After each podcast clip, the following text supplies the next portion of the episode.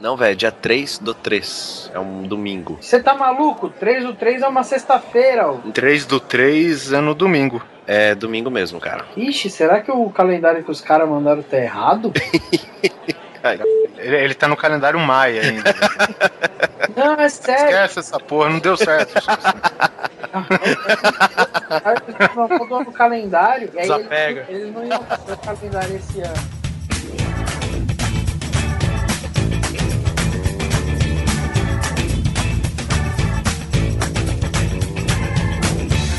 Grande Coisa. Um podcast que é bom, mas que também não é lá grande coisa.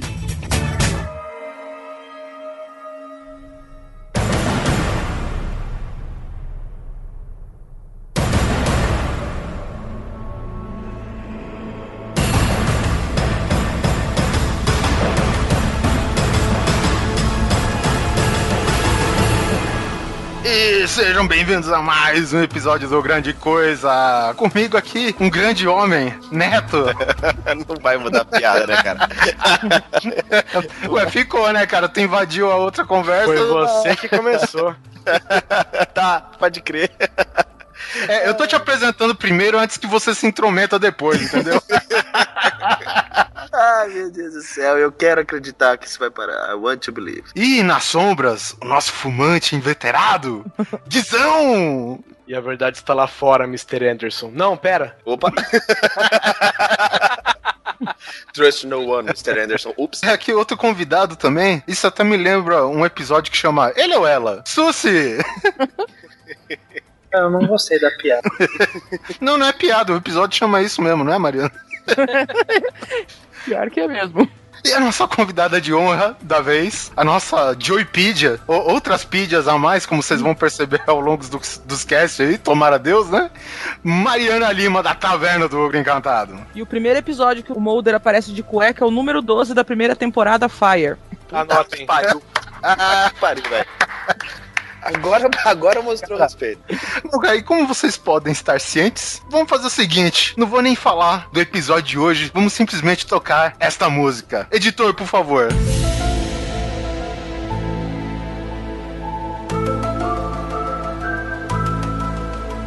Não, vamos falar assim, né? Porque tem geração que, porra, não conhece, né? Então vamos estar falando hoje de Arquivo X, que neste ano, acho que já faz 10 anos, né, de ausência nas telinhas. Verdade, 10 anos. 10 anos, cara. Mas não fazem 10 anos, viu? Recentemente, aí, recentemente. Saiu o XXX Files também. Ah, Tava indo bem. Ah, faz parte da franquia, porra. Muito arquivo sendo aberto, né, Susi? Muita gente vai falar, porra, cara, você vai falar de uma série que o primeiro episódio saiu a 20 e que o último tá 10 anos longe de, de, sabe, da, da, da exibição. Pô, como assim? Bom, cara, o cast, eu sou um dos donos, eu posso qualquer coisa, certo?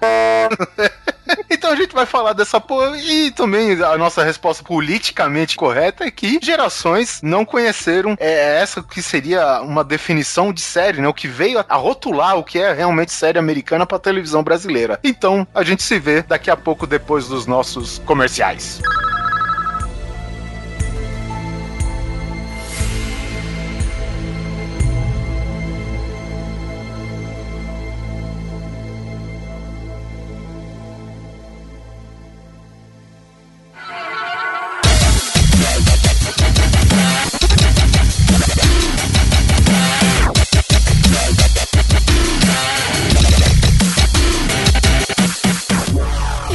isso, minha gente. Nós estamos aqui, né? Eu estou aqui porque eu não estou participando desse cast. Fiquei com invejinha agora, tô chateado. Ele foi procurar a verdade lá fora. Fui, fiquei fora do cast ainda. Estou aqui com o Guizão. Sim, senhor. Estamos procurando o X que rouba os minutos das pessoas. Também estamos aqui com o Simão Neto, inédito. É isso daí, eu acho que o desenvolvedor chegou e falou assim: hoje você participa das leituras de e-mail. E!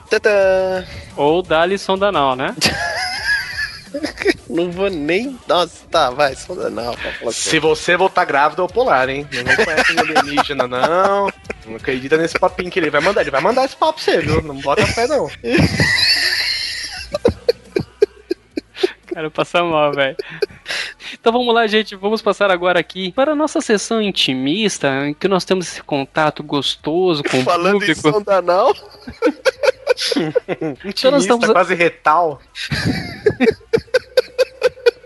Dar, caralho. Então é isso, nós estamos aqui para dar o nosso. ah, no- para nós. Opa! Nossa, Aí, ó, aí, ó.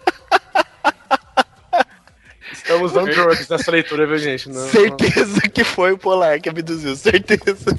Então vamos lá, gente. Nós estamos aqui, né, para ler né, o feedback de vocês, ter esse contato com vocês. E nós já vamos começar já falando sobre as nossas promoções que a gente anunciou no último cast, né? Então, nós temos aí os 20 reais em crédito da, da Steam, como a gente tinha falado, né, que os 20 reais é para comprar 90% dos produtos da Steam. É. Vamos agora, rufem os tambores. Vamos anunciar agora quem é o vencedor da promoção. E com vocês, nossa garota, Guizão. Lembrando que a promoção é um, oferecimento, né? Aquele que, que aparece na frente do telão dançando assim, segurando o produto. Esta promoção é um oferecimento de Join Game. Cara, você imagina o Guizão de biquíni, velho. Com a plaquinha assim, joingame.com.br, né? E Fica não, é escrito isso. Sabe, sabe que agora os caras têm aquela mania de meio que tatuar, né? O nome dos produtos no corpo das pessoas, de adesivo. Aí imagina Ah. eu escrito Join Game na barriga, assim.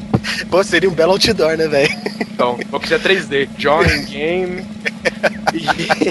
E o vencedor, o vencedor da promoção não é vencedor, né? Porque foi um sorteio, então você ganhou na cagada. Porque a gente usou o sorteio, o random.org, na verdade. E o vencedor foi o Haddock Lobo. Aê!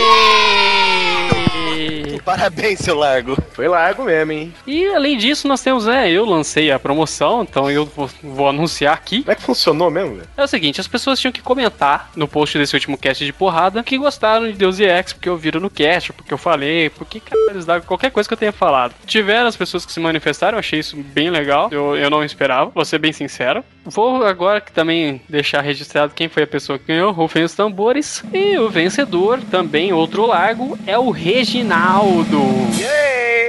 Reginaldo que comentou no post do cast, Reginaldo, você, tanto você, Reginaldo, quanto o Haddock Lobo, não se esqueçam, vocês têm 15 dias para entrar em contato até, o- até a gente colocar o próximo cast no ar. Pensa bem. Senão, você não precisa ser fazendo a correria, mas você também não pode ser, ser vagabundo, hein, meu amigo? Nenhum de vocês dois. Então, se vocês não entrarem em contato até o lançamento do próximo cast, perdeu, malandro. No cast 18 já vai sair pra outra pessoa. Deixa eu mandar um abraço só pra Ana do site do Joy. Muito obrigado, Ana, aí, por oferecer o prêmio. Também mais um detalhe legal que eles já estão vendendo a expansão do StarCraft 2, hein? Porque isso aí você não tá achando fácil em lugar nenhum. Se você não procurar muito bem, então eles já estão vendendo a expansão nova do StarCraft 2, galera. Então, Guizão, certo. Adivinha quem que não tá rachando já vai. É, tem alguém aí que tá ganhando Miss of Nossa. Pandara. Pro seu governo eu já tenho. Sei.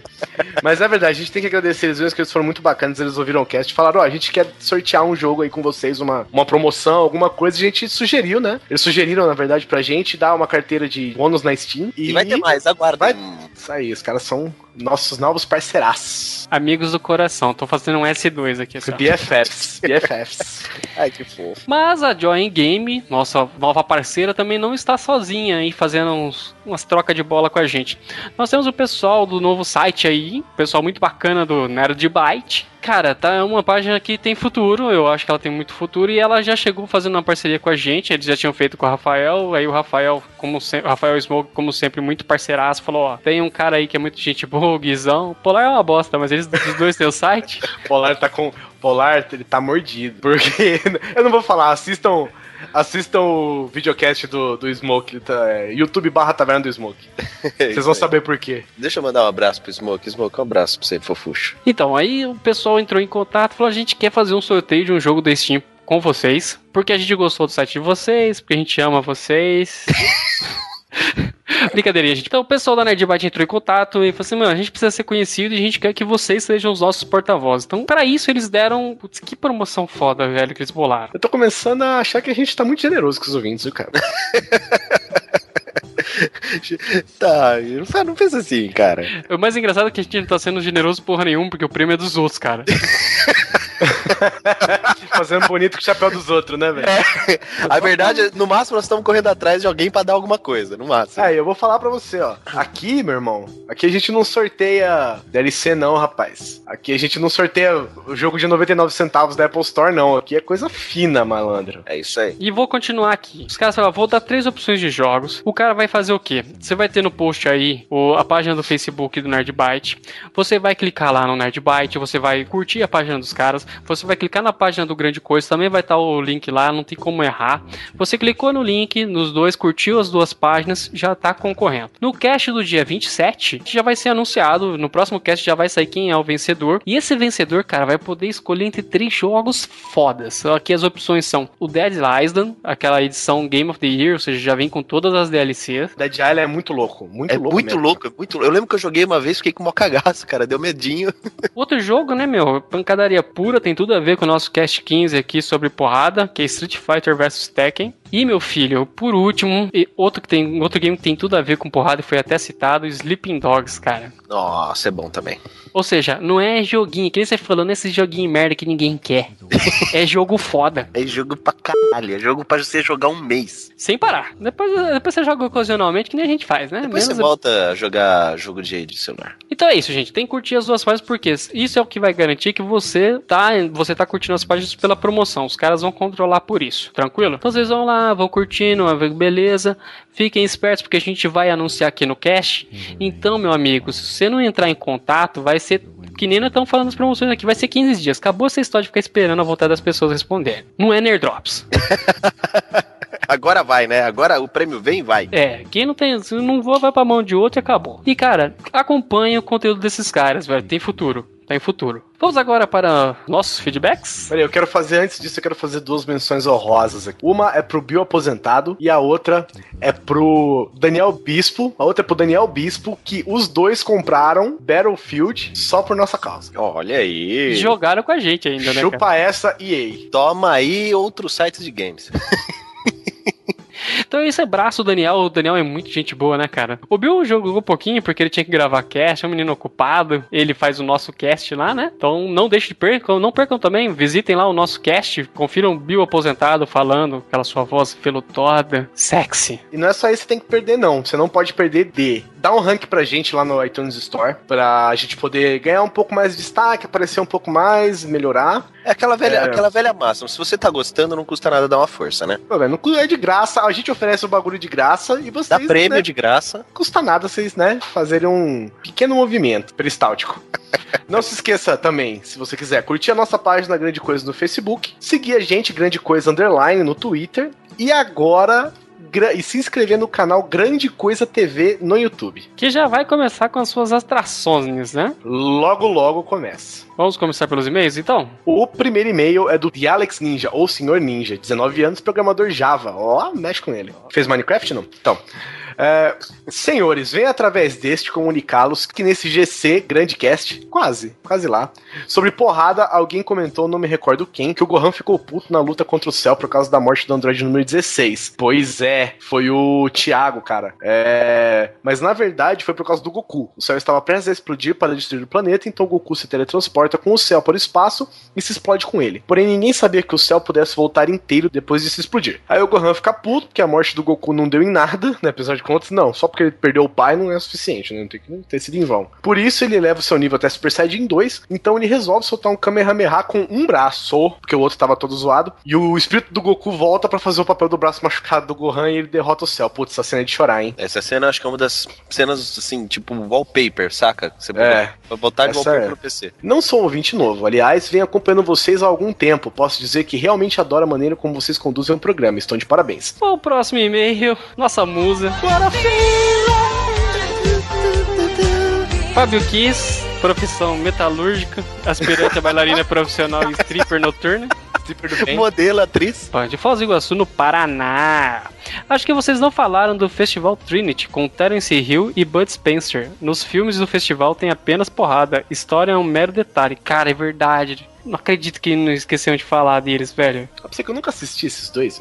Cara, eu assisti quando era pequena, adorava. Aqueles tapas de mão tapa aberta. aberto. Puta, é verdade, cara. É muito bom. E era sempre o malandrão, né? O, o magrinho lá, que era quem, o magrinho? Ou era o Terence Hill? É o Tennessee Hill. Ele era o malandrão, né? Que sempre dava um jeito de escapar. E o gordão enfrentando todo mundo, né? Tipo, Pegava os 20 negros com um tapa só. Cara, e o Bud Spencer ainda fazia. o- fez aquele filme que ele era o Aladdin, ele era o gênio, cara. Nossa, caraca, velho, é mesmo. Quando eu era criança, eu pirava demais neles. Meu sonho era entrar numa luta e dar o golpe tradicional do Bud Spencer, onde ele batia com a palma das mãos ao mesmo tempo nas orelhas do adversário. Lembra? Era Dava um telefone?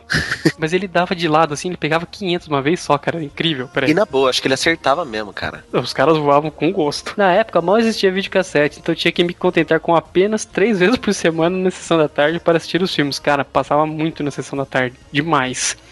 E aí, no YouTube, ele achou, cara, o, o vídeo em que eles vieram pro Brasil e gravaram entrevista e ainda gravaram os quadros com os trapalhões, velho. Ele botou o link aqui, vai estar no post. Ele manda um abraço e nós mandamos um abraço, um beijo apertado pra você, Fábio. E o próximo e-mail aqui nós temos é do Dênio Crisóstomo Fernandes. Eu ensaiei pra falar seu nome certinho e errei, desculpa. Olá, coisos. Sou o Dênio, tenho 28 anos, de São Vicente, São Paulo. Bora na praia, malandrão. Olha aí, cara, né? E membro do CaminoCast. Podcast, dessa vez tá escrito certo. Maldita verificação ortográfica. Já Ele, ele- ele acertou, ele- ele acertou o podcast, mas errou a ortográfica, né?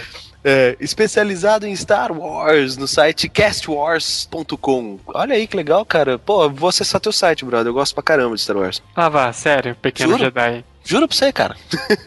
Parabelizar pelo ótimo cast. As principais porradarias foram abordadas. Só, gostaria de Não, acrescentar. Só um minutinho, ô Daniel. Desculpa, cara, velho. Eu tô tentando. Daniel, cara. peraí, velho. Só, só o seguinte, obrigado aí pelo e-mail. Mas Dá uma, dá uma conferida de novo aí nesse corretor. Eu acho que seu corretor ortográfico não tá funcionando mesmo, brother. Eu acho que ele tá tipo em eslavo, velho. Vamos lá. Parabenizar pelo ótimo cast, as principais porradarias foram abordadas. Só gostaria de acrescentar a porrada final de God of War, Ghost of Sparta, do PSP e PS3. Ver Kratos e seu irmão Deimos numa porradaria louca contra Thanatos. E realmente Clube da Luta é foda. É uma porradaria nua e crua, sem firulinhas. Um forte abraço e até o próximo cast. É isso aí, meu querido. Ah, ele mandou um PS aqui, ó. Gostaria de agradecer ao Alan Polar por ter comentado lá no podcast de Family Guy. Olha aí, Polar, só fazendo um network com a galera. Cara, eu achei legal, entrei lá, porque assim, todo mundo fala tanto de Family Guy e eu sou obrigado a assumir, cara. Eu nunca, nunca assisti essa merda. Eu tenho uma não. referência legal pra você de Family Guy, Pilar.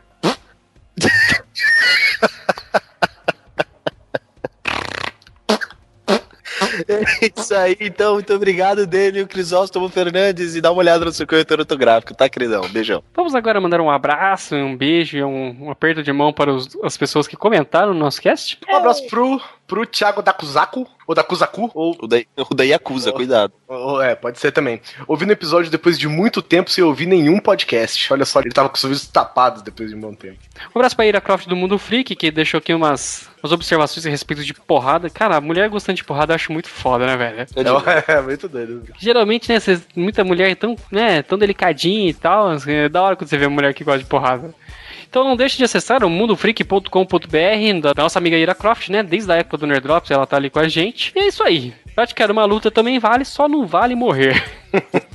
Um abraço também pro Rubens Cavalheiro. Olha, ele está de volta. Nosso querido, encontrei com ele na Campus Party. Cara, é gente fina, hein, velho? É, a gente almoçou com ele também. no- eu, quando fui em 2011, cara, eu encontrei com ele lá. Um abraço para a nossa amiguinha Rafael Smock, coisa gostosa. Dois o fofo. Um abraço também pra Natália Rampon, que comentou: ficar pelada, pegar aquele dildo gigante roxo e sair na porrada em Saints Row é o que há. é o que há mesmo, velho. É pra humilhar. Esse jogo, cara, esse jogo é muito fora do cabo, né, velho? ele é muito, velho, é muito. Ele é um passo pra direita, tá ligado? Ele é, ele é todo um passo pra direita, tipo, você tá andando normal, ele é um passo pra direita sempre, assim. Loucura total. Um abraço para o Juliano Oliveira, Pro Johnny Alves. Para o Ian Ricardo Brito Barbosa, Um abraço pro Luiz Butz. um abraço para o Gustavo Pereira, Para o Manuel Siqueira. para o Israel César da Silva. E pro Léo Luz. Olha só quem tá por aqui. Quem é vivo sempre aparece, né, querido? Um abraço para o Reginaldo, o cara que ganhou aqui o, o Deus EX e já vai receber aqui assim que entrar em contato. Quero mandar um abração pro Makubex Sasagawa. Espero ter falado seu nome certo, desculpa. Um abraço para o Felídio Desitali para Vinci. Ah, gaguejou. Opa, foi Gaguejou. quase, hein? Foi quase. Eu achei que ia passar limpo essa. Eu nunca falo essa porra desse nome. Um abraço pro Sato. E Olha que legal, cara. Ouço vocês há mais ou menos um mês e não largo mais. Pra ser sincero, eu sou viciado em podcasts. Fui na iTunes Store e encontrei vocês por acaso. Olha só que legal, cara. Massa. Viu por que, que é bom você dar um rank pra gente lá na iTunes Viu? Store? Isso, porque quando você vai na página de podcast, nós já estamos lá na primeira parte de comédias. Toma aí. E olha que a gente é um podcast de variedade.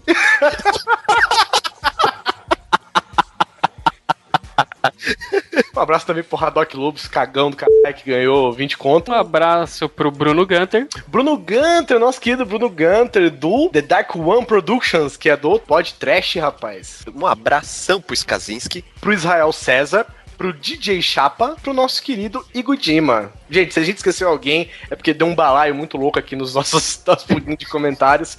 Mas sintam-se todos vocês abraçados. Muito obrigado por terem participado desse lindo feedback no nosso podcast. Então é isso, Guizão. Vamos agora para o cast, Arquivo X, eu não estou lá. Mas saibam de uma coisa, gente. A verdade pode estar lá fora, mas esse cast traz uma boa dose dela. Traz. E ó, eu não preciso nem de, de música final, eu canto pra vocês.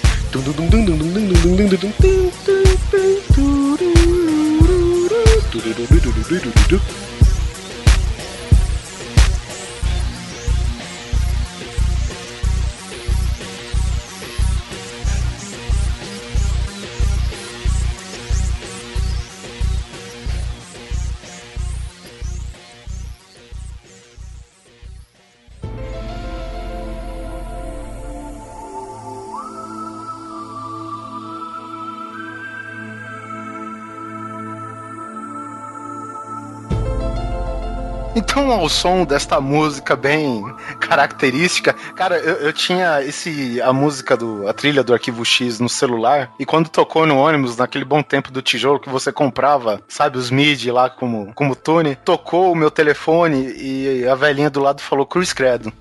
eu, eu acho que diz muito da música, né, cara? Eu sempre tive medo de ET, né? né? Não, nunca escondi. E sempre que tocava abertura, eu sempre fechava o olho e cobria os ouvidos. O, o que que a, o tema, né, que foi feito aí pelo Mark Snow, e digamos que grande parte do tema foi feito na cagada, pelo que a gente tá sabendo. Sim. Porque você ouviu dizer aquela história que ele apoiou o cotovelo no teclado e ficou. Sabe, a, a parada do eco, né? na- nos primeiros versos aí. E daí ele tirou, cara, o que seria o tema do arquivo X, né? Não a gente não estamos nos adentrando tanto na série, mas na trilha sonora que é tão importante quanto a própria série, né, cara? Porque é, é- é a própria assinatura, né? É um marco, né? Tanto que saiu na época da, da terceira, da segunda pra terceira temporada, saiu um CD com trilha sonora, assim, trechos de episódio. E tinha as Exatamente. falas, né? Era muito legal porque eu tinha copiado esse CD em cassete. Eu ia pra faculdade, pegava a marginal e colocava, né? Gravou em cassete, Gravei hein? em cassete. Porque a série, também- é, a série e eu, nós somos velhas. E aí tinha uma, um episódio que tem uma cena de abdução e o cara começa a gritar. E assim, quando eu estava bem parado, eu colocava no volume máximo. Aí você via as pessoas olhando assim na janela, querendo saber de onde era esse barulho, de onde estava esse cara gritando. É, cara, não, é muito bom. É, o, o que a Mariana tá falando, cara, é, o nome oficial da trilha é Songs in the Key of X. Isso. Cara, que é, porra, fantástica, cara. Tem, a- além da, dos temas do Max Snow, né? A gente tem Foo Fighters, né? Que, cara, acabou revisitando a série várias vezes, inclusive no filme de 98. E outros como, cara, Frank Black, Danzig, Elvis Costello, Rob Zombie e por aí vai, cara. Rob Zombie sim, hein? É, é, e, e assim, é, é meio que uma galera meio tradicional deles, né? Todos são fãs de Arquivo X. Sim. Cara, eu acho que eles devem ter colaborado até de graça, velho.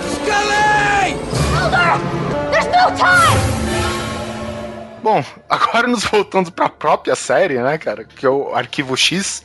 Ela estreou em setembro de 93, olha só. Em setembro desse ano ela vai completar, o primeiro episódio, né? Vai completar 20 anos, cara. E você nascendo em 95, hein? Pensa bem, garotão. É, tem muita gente, né, cara, que a gente fala, tipo, o último episódio foi há 10 anos, né? Então imagina, o cara que tinha 8 anos na época, ele tem 18 hoje, né? E, a- às vezes a gente não se liga, né? E, e a gente quer apresentar essa puta de uma série, o- ok, ela tem as suas, a- as suas coisas datadas, digamos assim, né, pros dias de hoje, mas acho que, cara, compensa muito como qualquer filme antigo que a gente recomenda, né, pra geração mais nova e tal.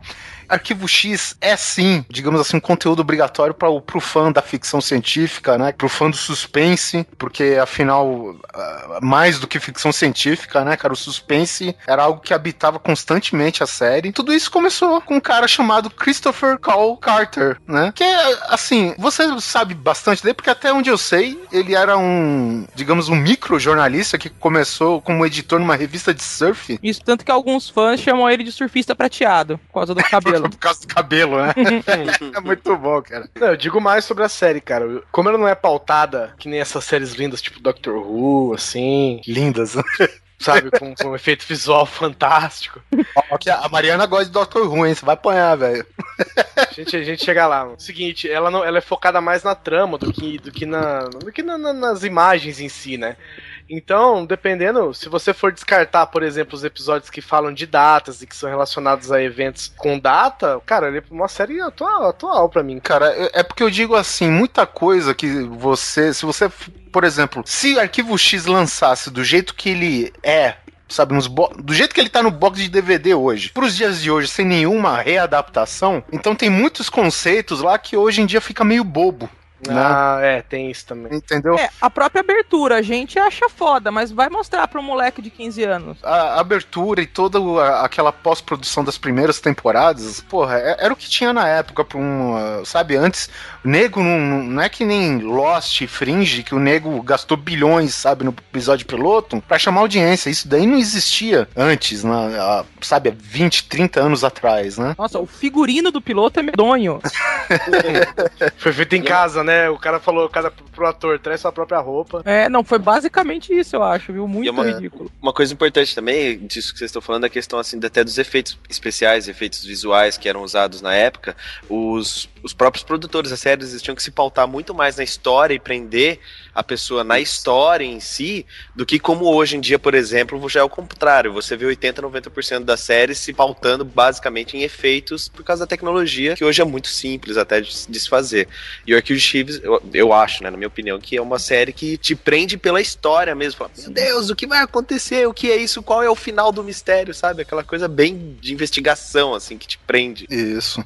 Bom, cara, e como a gente tá falando aqui, tudo fruto da. Quer dizer, grande parte, né? Fruto do, da, da cabeça do Chris Carter. Que depois vários escritores iam é, sendo anexos à série. Cara, e, cara, tem escritores fantásticos. A Mariana deve citar aí vários aí. Eu, eu conheço uns três caras assim. E eles são fantásticos. E, e, que, e assim, o elenco, velho, era tão limitado que às vezes o próprio roteirista ele fazia uma ponta na série. Sabe? Uhum. Teve roteirista que fez vilão na série. Monstro mutante, entende? Então, Então, é, você não faria? porra, claro. Caralho, eu faria fácil.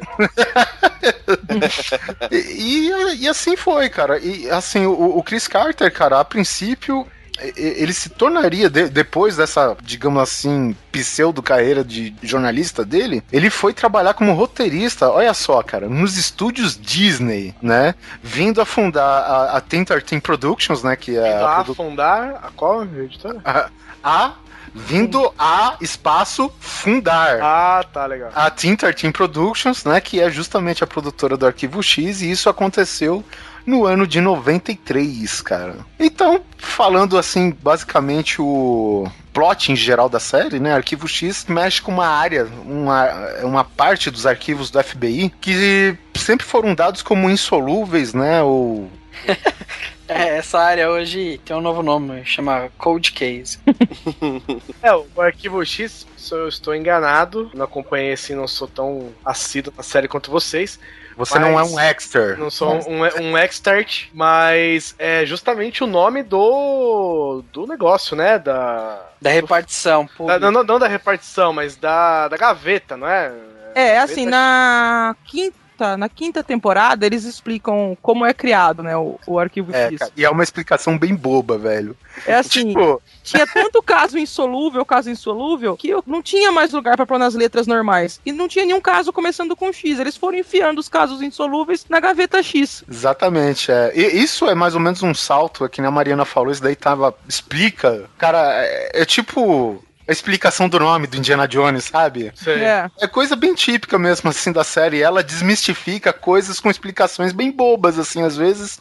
E, e o nome, né, da própria série, que é, digamos, é, cara, é um monolito pros fãs dessa parada, né? O monólito. O pessoal diz que o certo é falar monólito.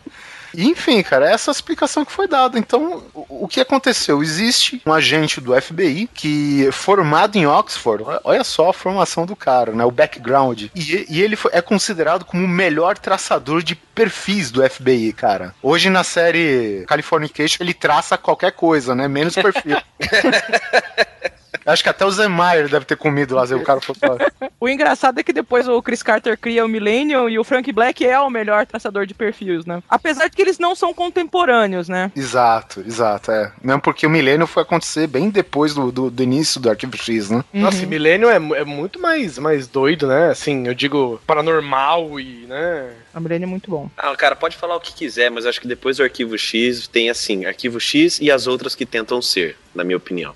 É, então, é, Fox Mulder, né, que é o papel do David Duchovny aí, ele é um agente do FBI, que é bom em traçar perfis, tem um ótimo background, porém, cara, ele é traumatizado por uma lembrança relacionada com o desaparecimento da irmã dele. Até então, não há uma explicação, né, pro sumiço da irmã dele, digamos assim, é, no contexto da história toda, né, e ele só consegue ter uma explicação, muitas aspas no que eu vou dizer, mais razoável, através de uma é, hipnose regressiva, né? Em que ele vê a irmã dele sendo abduzida por alienígenas e tal, e isso é o que move o personagem até ele acidentalmente se trombar com os arquivos X, cara, e começar a trabalhar nisso. Aí as pessoas falam, porra, mas como que um órgão que nem o FBI deixa um puta profissional desse, sabe, gastar, perder a sua carreira toda em casos assim no arquivo X? Sempre se disse, né, que o Mulder ele tem costas quentes, né? Uhum. Ele tinha um senador, no bom sentido, por trás, que. Não, que, que. Afinal, que a grosso modo falando, que defendia as atividades do Mulder, né? Só que ao mesmo tempo, dentro do FBI, tinha um grupo que tinha uma agenda secreta que sempre barrava o Mulder. E uma dessas tentativas de barrar o Mulder, cara, eu acho que talvez o- nos anos 90 a maior felicidade que os caras tiveram pra série foi a escalação da Gillian Anderson pra fazer o papel Uhum. da Dana Scully. Mas ela não era conhecida na época. Ninguém era conhecido na época, cara. Chris Carter não era conhecido na época, nada. A, a não ser os estúdios da Fox, né? É Os o único nome né? conhecido, né? É, os alienígenas eram sempre os mesmos, né? Cabeçudo, cinza, olhudo e tal. E a Dana Scully, cara, era uma agente, né, que tinha a formação já forense, né? Que daria background científico pra todas as investigações que o Mulder faria, Pra ver se o cara não tá falando abobrinha, gastando, digamos, os recursos, né, do, os recursos públicos com, cara, investigações que não interessa, que não tem fundamento nenhum. Puta, ela Então- tava de auditoria. Exatamente, ela seria, digamos, não que ela entrou como se fosse um espião, mas para esse grupo dentro do FBI, dentro do governo, digamos assim, o interesse deles era que a Scully justamente fosse, fizesse esse papel, entendeu?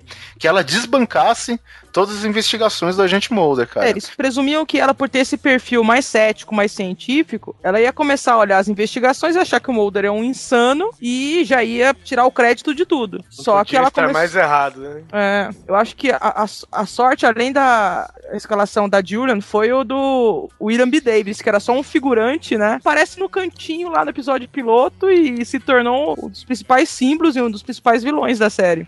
Que é conhecido como. O- aqui, o- é, traduzido, aqui né, os brasileiros traduziram como o canceroso e Ah, nos Estados Unidos é o Cigarette Smoking Man. Em inglês, é um ou outro episódio, dois episódios, três episódios, que o Mulder chama ele de Cancer Man. O, o que é interessante, assim, muitas vezes o, na parte do elenco, quando a gente vê os créditos finais de um filme, e tem nego que não precisa ter nome, então tá lá, enfermeira número um, enfermeira número dois. E é interessante, cara, que essas denominações, eles se tornavam, cara, o nome oficial dos personagens. Sim. Cara, por exemplo, é, no sindicato, né, que é o grupo, o, o grupo, aquele governo dentro do governo, né, que tinha planos secretos, né, longe do, do, do FBI, enfim, a gente tem o homem das unhas bem feitas, porra.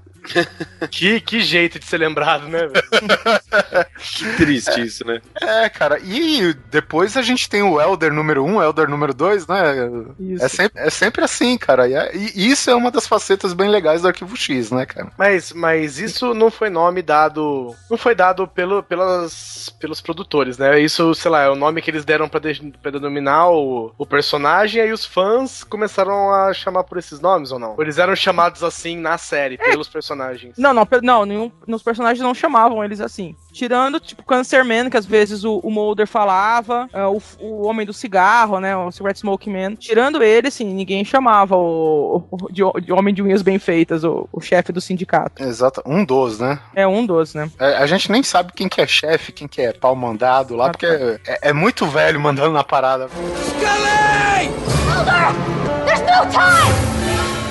Que nem a gente disse, em 93 chega a temporada, né, cara? Eu acho que. Antes da gente começar essa parte, eu acho que dessa vez sim a gente tem que elogiar uma emissora de canal aberto, porque, queira ou não, cara, a Record ela manteve Arquivo X em horário nobre, cara, durante os nove anos de existência da série, ensinando, né, cara, o público como se assiste uma série americana, porque até então é, o brasileiro não tinha esse conceito de temporada. A Globo, por exemplo, dos anos 80, cara, era qualquer episódio de qualquer temporada, ninguém era de ninguém, cara. Era isso aconteceu com MacGyver, Duro na Queda. MacGyver, Sabe- os caras não usavam nem a abertura oficial, velho. Exato. É. Eu acho que a grande maioria dos brasileiros assistiu pela TV aberta, estreou. A Mariana foi uma delas. Fala aí, Mariana. Bom, eu sou nerd, né? E ficava assistindo. Sério? Você tá me zoando. Desliga ela. Daqui a pouco ela vai me dizer que tem uma loja de G.I. Joe. É, pois é. E aí eu ficava assistindo, passava Terra de Gigantes, passava Star Trek. Pra quem lembra, né, que era bem engraçado, né? Você tava vendo Star Trek, aí de repente, Sr. Sulo, ligue os phasers. Parecia oração das seis. Depois você via o, Meu Deus do céu. destruindo os Klingons e passou, né, a- o promo, né, do, do Arquivo X. E eu fui assistir. E, meu, eu fiquei louca. Fiquei louca com a série. Eu acho que eu comecei a gravar os episódios a partir do quinto ou sexto episódio. Vixe, de cassete na fita, hein? É, exatamente. VHS, cara. VHS. Porque assim, como começou esse lance da, da conspiração, eu tinha que gravar pra poder seguir, entendeu? Pra poder entender, pra poder voltar. Mas a Record, ela se manteve fiel à, à ordem dos episódios, ou não? Sim, Manteve. Fiel. certinho. Teve alguns furos na segunda temporada, alguns episódios que foram pulados, um que foi censurado, mas fora isso foi de boa. É, eu, eu vou te falar, cara, o, o nível de, de respeito que a Record teve foi tão grande, cara. Cara, por exemplo. Foi tão grande que é pra se louvar de pé. Aleluia! Aleluia, irmão! É, mas assim, cara, você, por exemplo, você pega a Rede Globo que comprou a transmissão do Oscar. Ela transmite o Oscar? Não, cara. Ela transmite Big Brother. Se sobrar, ela passa o Oscar. Entendeu? Então por que não deixar o Oscar, cara, na mão de quem transmite, não, cara? Ela quer. Daqui a sabe? o poder da, mi- da, É. da audiência, né, velho? Exatamente, cara. E a Record, ela, invariavelmente, qualquer outro programa, eu acho que só foi depois, sei lá, da quinta, sexta temporada que foi mudar o dia de exibição e ainda. E ainda assim permaneceu em horário nobre. Sim. Mas só foi visando a audiência, não era? Porque no dia da semana a audiência seria muito maior. Então, assim, não foi uma coisa ruim, né? Mesmo a mudança do dia não foi, não foi, Não, não. tipo, ah, a gente precisa encaixar isso melhor. Tipo a Globo. A Globo passou Lost. Passou, passou todos os episódios, cara, às três da manhã. Uhum. Certo? Pô, bonito isso. Mas é, a gente até respeita, porque afinal, o, o público brasileiro, o público mediano, digamos assim, ele não é fissurado em séries, cara. Não tem o hábito, né? Pelo- Pelo menos na, na programação da Globo, nunca pegou, nunca deu certo. O brasileiro tem hábito de ver novela, não seriado. Eles acham que o seriado é sempre historinhas fechadas, eles não conseguem entender aquilo como com a mesma perspectiva de novela, assim, né? Então não se tem esse valor. É, e exatamente, o que, que a Globo fez? Já que o público é aquele público que ele precisa de ver coisas diariamente na sequência, ela deixou, a, todo, digamos assim, as séries que ela pega, tipo Lost, 24 horas, ela esperou a série passar toda e passou, apesar que foi de madrugada, esse é o lado ruim, um episódio todo dia até a série acabar. É. Por um lado ela acertou, pelo outro lá, cara, tanto faz, porque, porra, o que que eu vou ver às três horas da manhã? Quem que tá acordado, cara, pra ver três horas da manhã são raras pessoas. É, uma adaptação que a Record fez pro público brasileiro, que foi a única mudança, nos episódios, nas finais de temporadas que tinha gancho pra temporada anterior, a Record não passava o último, o último episódio. Ela terminava a temporada no penúltimo, e aí o último que, já- que tinha, ia ter sequência no primeiro da seguinte passava junto. Olha que legal. Nossa, É. que show, cara. Eu, eu lembro porque a Operação Clipe de Papel, né? Que é um episódio que demarca, acho que é a segunda temporada, o início, é, o né? final da segunda, começo da terceira. Cara, são, é uma sequência de três episódios. O Três último episódios. Da temporada anterior e dois seguintes da temporada que vem. E ela passou os três em sequência, sabe? Independente de, de uma ser da temporada passada, enfim. Esses episódios saíram em locadora como arquivo 1, arquivo confidencial, algo assim. Saíram esses três episódios em VHS e depois eles foram lançando os episódios duplos de mitologia. Acho que saiu até a. Saiu da terceira e da quarta temporada, saindo esses episódios em locadora. Exato. A- aquele, aquele episódio que ele, ele e a Scully estão tão indo pra algum lugar de carro, aí ele para o carro, risca um X no chão, faz ela marcar a hora. Isso daí é exatamente o que a gente vai começar a falar agora. Que a gente vai citar alguns episódios, né? A gente, porra, são o que, 202 episódios É. no total.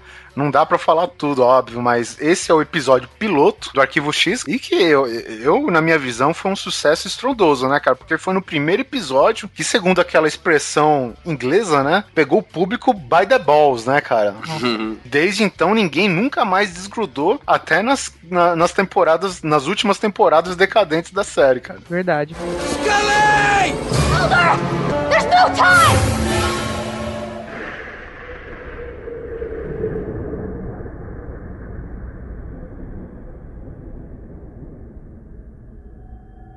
Esse episódio piloto começa com o sumiço de alguns jovens, né, cara, de, de uma determinada turma de faculdade, colegial, não lembro. Colegial. E, cara, e, e assim, era uma lista de alunos, né, que, que tinha uma, uma amizade, assim, entre eles. E, cara, e essa turma ia sumindo um por um, acontecendo algo desastroso, cara. E, obviamente, chamou a atenção, né, de Fox Mulder, no qual arrastou a Dana Scully pra uma pequena cidade. Como que chama a cidade, cara?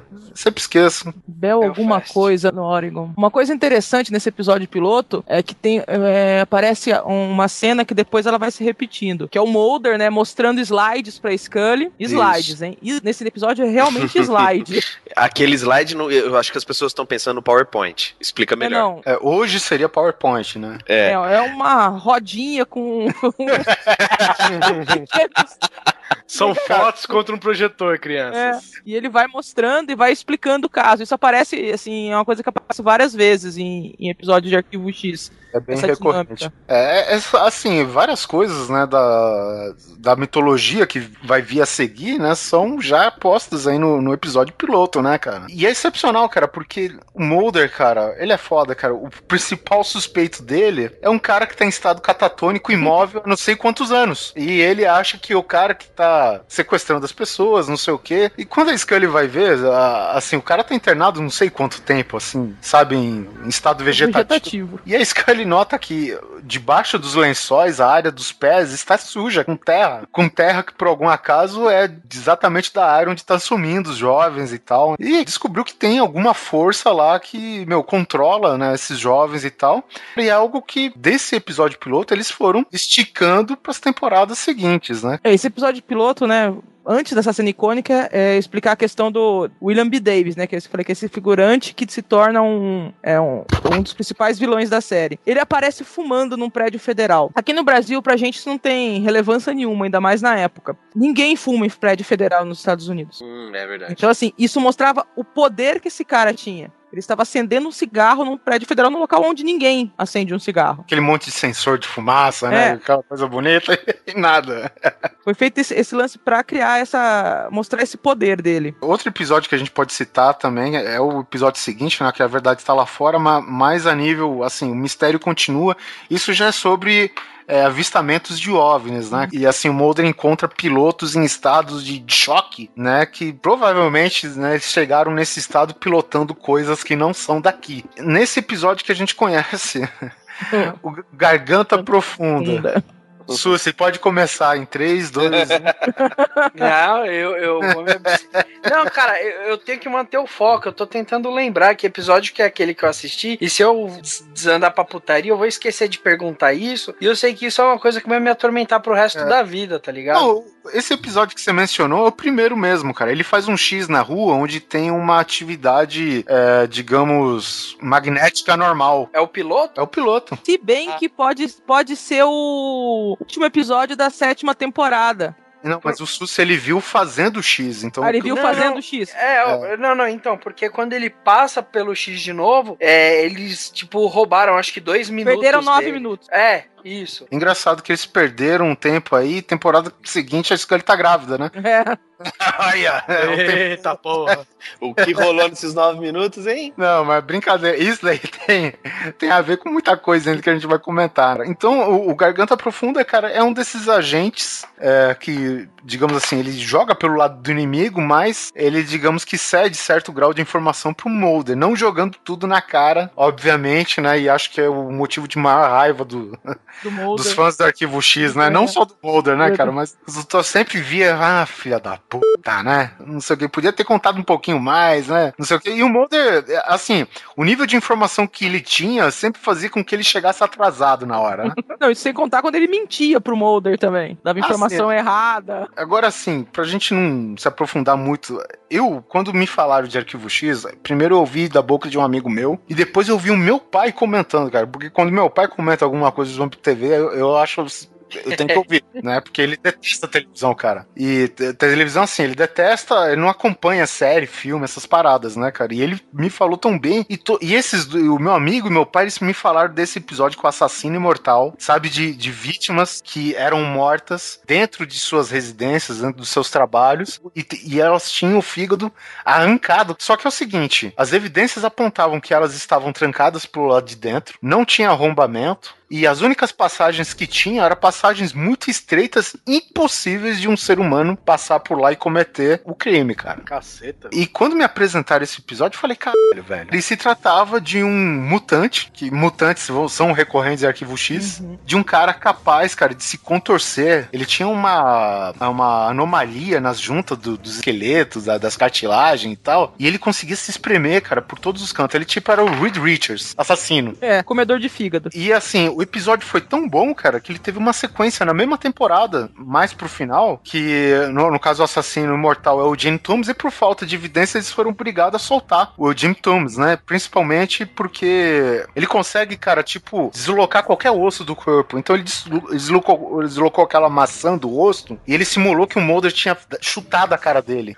Caralho. Entendeu? Então a culpa caiu em cima do FBI e os caras tiveram que liberar ele na, na boa e tal, né?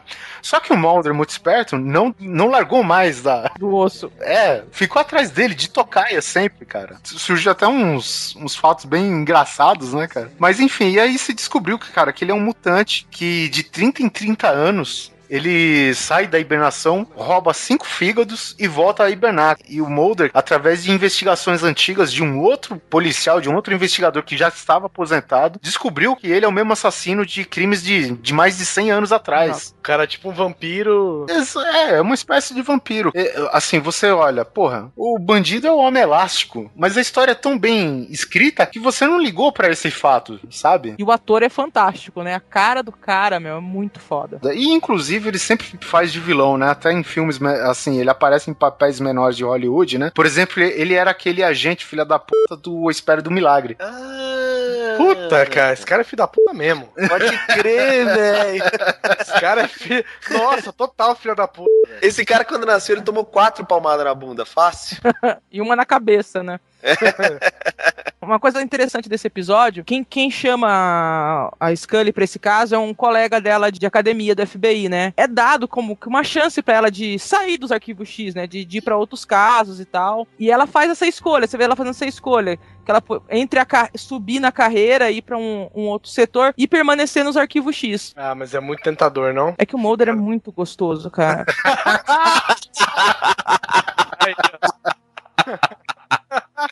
Ah, muito bom. Ai, aqueles nove anos perdidos, viu, gente? é...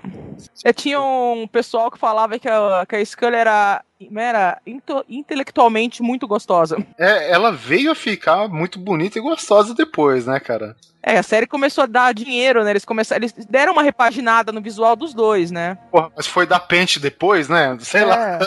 É. Pente, roupa que cabia nela, né? No- Nossa, velho. Não, a Scully, cara, o, a, a Gillian Anderson, cara, uma vez ela apareceu com um sobretudo, velho. Que as ombreiras, velho, parecia uma asa delta de tão largo, cara. Sabe? Tipo, ela pegou a- aquele sobretudo que o Coisa usou no Quarteto Fantástico, sabe? Sei. É Mais ou menos isso. Pô, mas tinha um figurino bem triste mesmo, Era, cara. era sofrível. Agora, outra coisa interessante de falar, esse episódio do Tooms, ele é um episódio que, que os fãs chamam de monstro da semana. A série ficava dividida entre episódios mitológicos que falavam da conspiração, geralmente de alienígenas, e os episódios de monstro da semana, que eram esses episódios que apareciam aberrações, mutantes. E o Tooms, como o Oliver falou, até, em- até a quinta temporada, esse foi o único monstro da semana que voltou para um episódio. Na quinta, volta o Model, que é um personagem que aparece na terceira temporada. Então, só esses dois, esses, esses dois monstros das semanas que vol- voltaram em outros episódios. E esses monstros, eles não são necessariamente alienígenas, né? Eles são... É, a gente chama de monstro da semana, né? É isso que eu ia falar agora. Uma, uma coisa importante salientar que o Arquivo X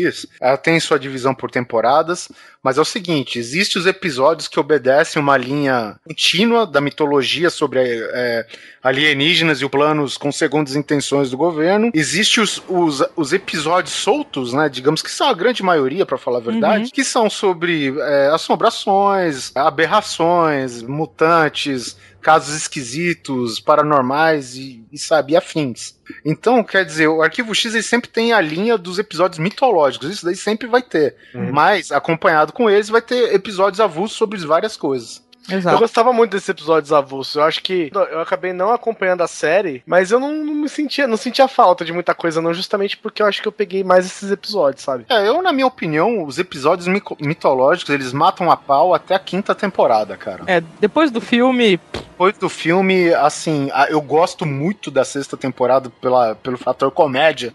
Porque uhum. a, temporada, a sexta temporada é muito engraçada, né? Mas isso daí a gente fala depois, cara. tem um dessa- da, da primeira temporada, que é o EBE, que eu não lembro qual é o título dele em português, cara. O Ser do Espaço. Isso, Ser do Espaço. Esse episódio, geralmente, quando alguém queria assistir Arquivo X, eu recomendava começar por esse. Porque ele Que é- tem. Que é logo da primeira. É logo da primeira, tá mais pra frente, a produção já tá um pouquinho melhor que no episódio piloto, e mostra muito da dinâmica de Arquivo X, o lance da conspiração, o Garganta Profunda dando informação, mas também dando pistas erradas, o Mulder e a Scully conf- se confrontando, né, essa parte cética da Scully, a parte crédula do Mulder. Que isso aí também tem um detalhezinho que é, e, e não é do seriado, não, isso é do, do nosso cotidiano.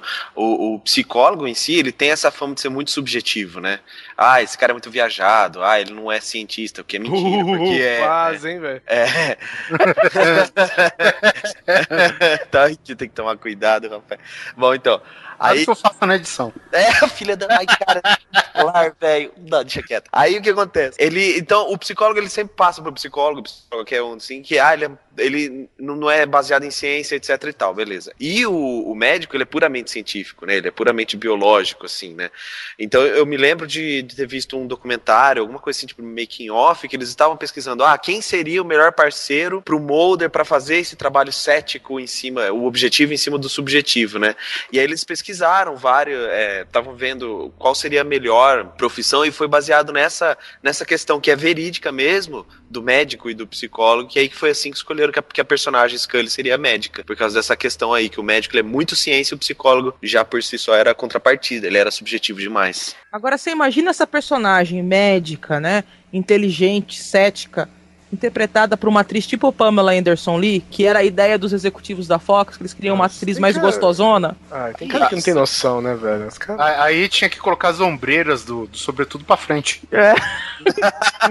Cara, mas assim, antes da gente terminar esse repasse aí da, da primeira temporada, só pra dar uma geralzinha, pra para as pessoas verem assim a variedade de assuntos, né?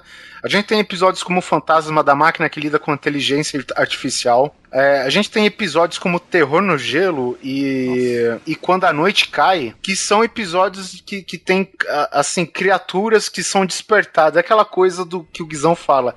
O bom de Hollywood é que congelou, descongelou, tá bom pra viver, né? Tá ótimo. É uma, só precisa congelar só. No caso do, Terror no Gelo, uma equipe, uma expedição científica que estava acontecendo no, não, lembro, acho que no Ártico, e eles estavam analisando as amostras do solo. E eles cavaram muito fundo, e desenterraram. Predador. Predador não, cara, tipo uma espécie de. Não não é de ameba, né, cara? É, parece um Briga. é uma lombriga que ela entra no corpo da pessoa e ela se. Acho que ela se instala no hipotálamo, não sei o Isso. quê.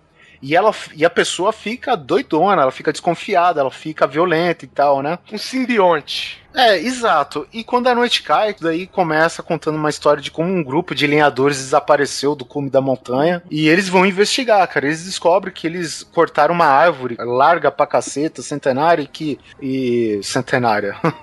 E põe centenária nisso, né? E que o miolo da, da árvore tá uma espécie de cupim fluorescente que pega as pessoas e, e digamos que suga as pessoas, né? Inclusive, eu não entendo como que aqueles cupinzinhos pequenininhos levavam uma pessoa e faziam um casulo no alto da árvore. E tem o episódio final da temporada, que é o jogo de gato e rato, que é aí que o bicho começa a pegar na mitologia, né, da série, que é justamente que ah, acho que o Mulder é sequestrado, né?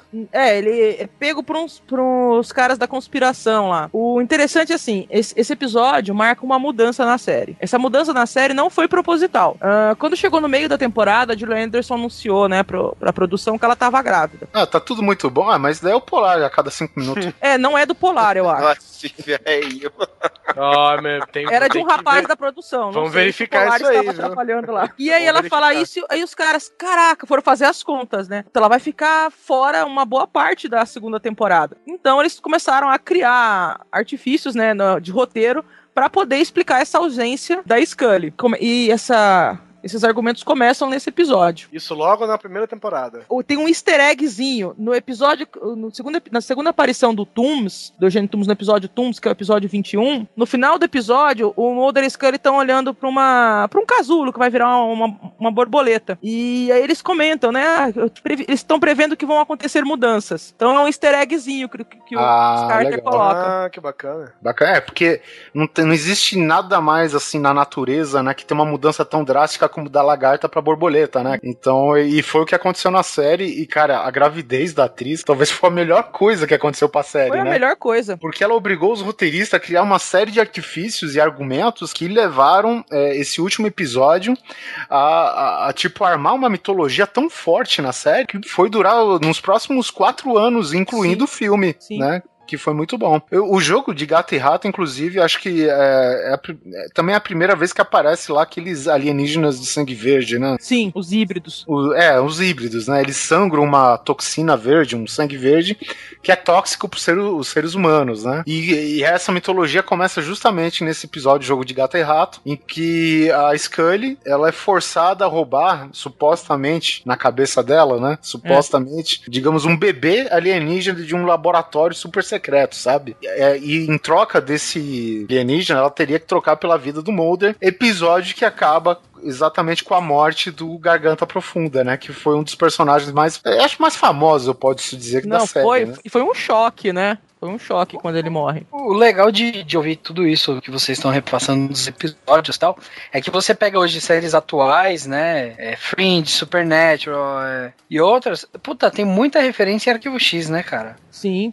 Tem, inclusive, no começo, coisa, acho que, se eu não me engano, da, da segunda temporada do Fringe, tem uma televisão passando Arquivo X. Arquivo X, isso. Muito foda, Ah, muito, muito foda. massa isso.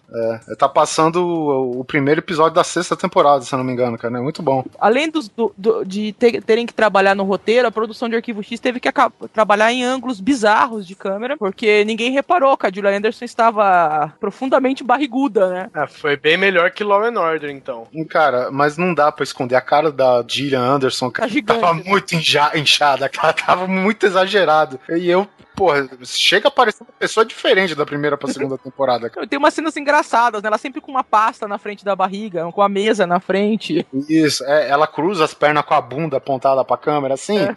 pra jogar a barriga todo pro outro lado, assim, sabe? Mais ou menos esses esquemas, assim. Muito, muita cena dentro de carro, né? Que, meu, é na altura do peito pra cima. E, cara, várias técnicas aí, né? Cara, e a série foi se virando e virando muito bem, cara. Porra, assim, começa a ficar aparente a partir do, sei lá, quarto, quinto mês, imagino eu, né? É. Então, porra, e eles estão fazendo milagre com ela no oitavo, no nono, sabe? Bom, e antes pra gente partir pra segunda temporada, é, Mariana indicou aqui, pra quem quer começar a ver a série, mais ou menos pra sentir o clima, né, Mariana? Isso. Porque acontece exatamente várias coisas nesse episódio, são coisas que vão ser recorrentes durante a série toda, que é, que é aquela coisa de o Mulder sempre estar um passo atrás, é, do pessoal jogar informação desencontrada pra ele, propositalmente, e, e ainda assim querer ajudar ele. Suspeita de existência de alienígena sempre vai ter. Eu aconselho também o, o episódio piloto. Sim. E o, o 17 episódio que chama O Ser do Espaço, né? Ou como originalmente chamado é EBE, Entidade Biológica Extraterrestre, né? Esse episódio ele é do Glenn Morgan e do James Wong, que se tornaram, assim, na minha opinião, são os melhores roteiristas, principalmente de monstro da semana, né? De Isso. Arquivo X. Os caras são muito bons. E você que gosta dos episódios cômicos, o Daddy Morgan, né? Que é o irmão do, do Glenn Morgan, Sim. é responsável por dos, dos- os melhores episódios cômicos são roteiros dele. É O, o Small Potatoes. Sim. Muito bom, velho.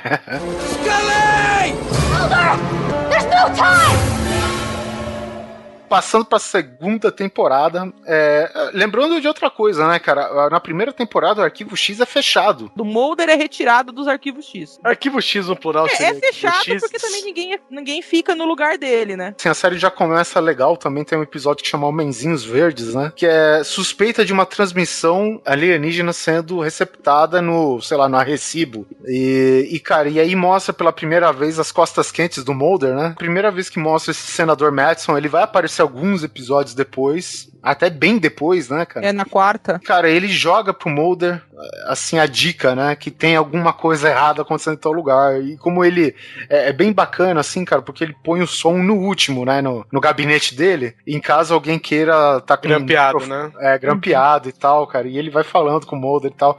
E assim, e o Mulder vai atrás das informações, corre pro Arrecibo, atravessa a fronteira. Atravessa não, viola, né? Pra falar É. bem, né? Desobedece o, o alto comando do FBI, cara. E isso, que nem a gente diz, é um dos episódios essenciais que ele também vai ditar o, o ritmo da série, né? Porque vai continuar a acontecer aí conforme as temporadas vão passando, né? Uma coisa que é legal é, passar pra quem não, não é da época, o pessoal mais novo. Nessa época tava tendo esse projeto de procura de vida alienígena por radiotelescópios. O pessoal tava tentando pegar a transmissão alienígena através desses observatórios. E aí, no caso, eles citaram, um no caso, né? Que foi uma antena gigante lá no Arecibo que transmitia e transmitia e recebia o sinal, né? Supostamente lá. Bom, cara, outro, falando em monstro da semana. Ah, ó, teve monstro da, da semana na, segunda, na segunda temporada, que foi o Flukeman, né? Um verme, meio homem, meio verme. Não, pera. Ele é um verme ou ele é um homem? Não se sabe. Ah. Ele, ele tem traços primatas, né? Que Isso. que ressalta a, a- a característica de, de humano, mas toda a constituição dele é de, de verme, né? Pele, o hábito alimentar e tudo mais, cara. E, curiosidade, é- cara, ele é um verme gigante. Adivinha de onde ele veio? Guizão.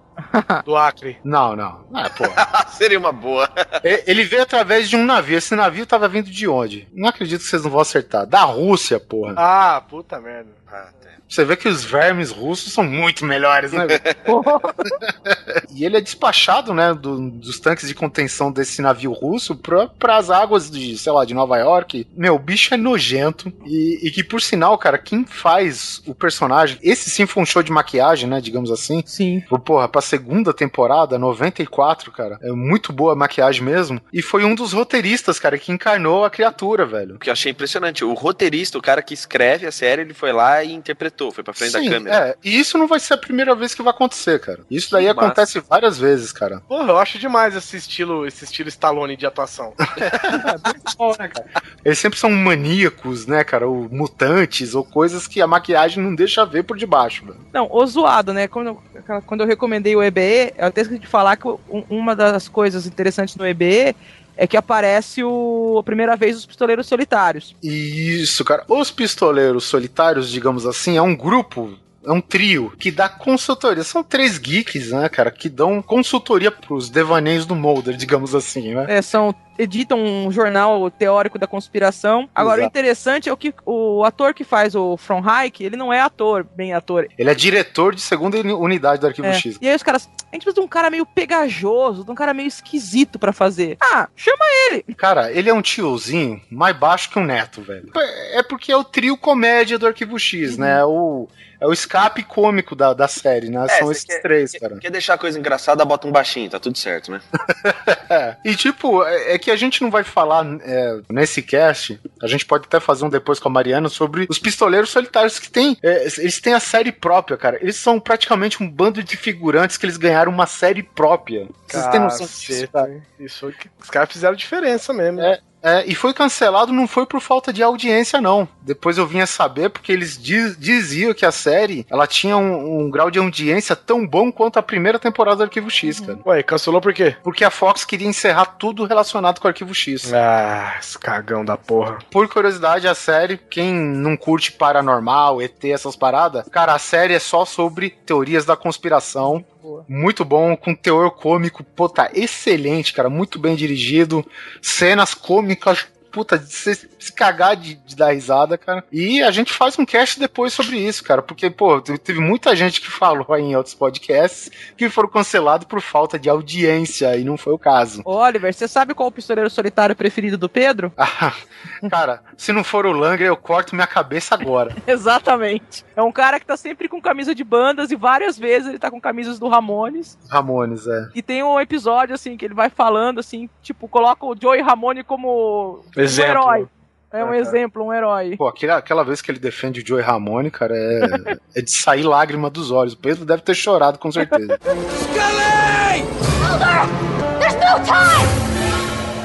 Eu vou citar só um episódio aqui que ele chama Sem Dormir, que é com o Tony Todd, aquele cara do. aquele negão do Premonição. Ele é o legista lá. E esse episódio Sem Dormir, cara, eles eram um, era um grupo de soldados que era um experimento do governo em que o- o- eles criaram uma cirurgia.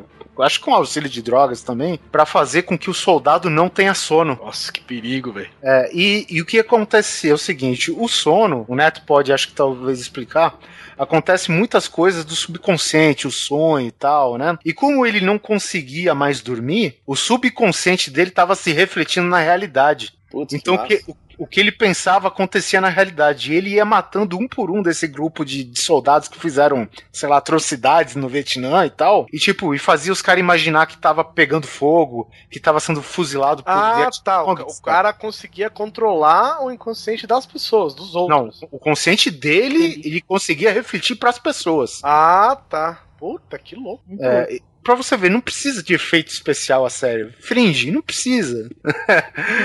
É, e em sequência disso, aí já vem uma sequência de dois episódios, né? Que é o que finca pé na, na mitologia, né? Que chama Duane Barry, né? Você quer falar aí, Mariana? É, o Duane Barry, é, ele é um personagem que ficou muito conhecido pelos fãs. Ele é um abduzido recorrente, né? Ele foi abduzido ah, várias vezes. Ele é um ex-agente do FBI. E aí ele entra numa, numa loja que vende passagem, né, uma agência de turismo, e pega reféns porque ele, ele não quer ser abduzido de novo, ele quer que alguém vá no lugar dele. Ele está internado numa instituição. É, ele foge, né, do hospício. Eu ia falar institui- instituição mental, mas já que você falou hospício, Hospício. hospício, hospital de louco. Hospício.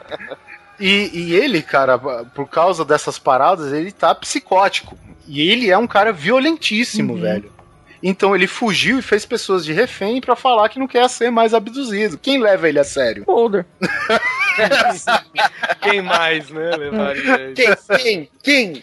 Mas, mas a verdade mesmo é porque ele foi com a, com a história de nada mais de sondas anais, sabe? O Mulder se sentiu sensibilizado às sondas anais e tal, e, e aí ele foi atrás da Eu história. sei como é, amigo. Eu sei como é.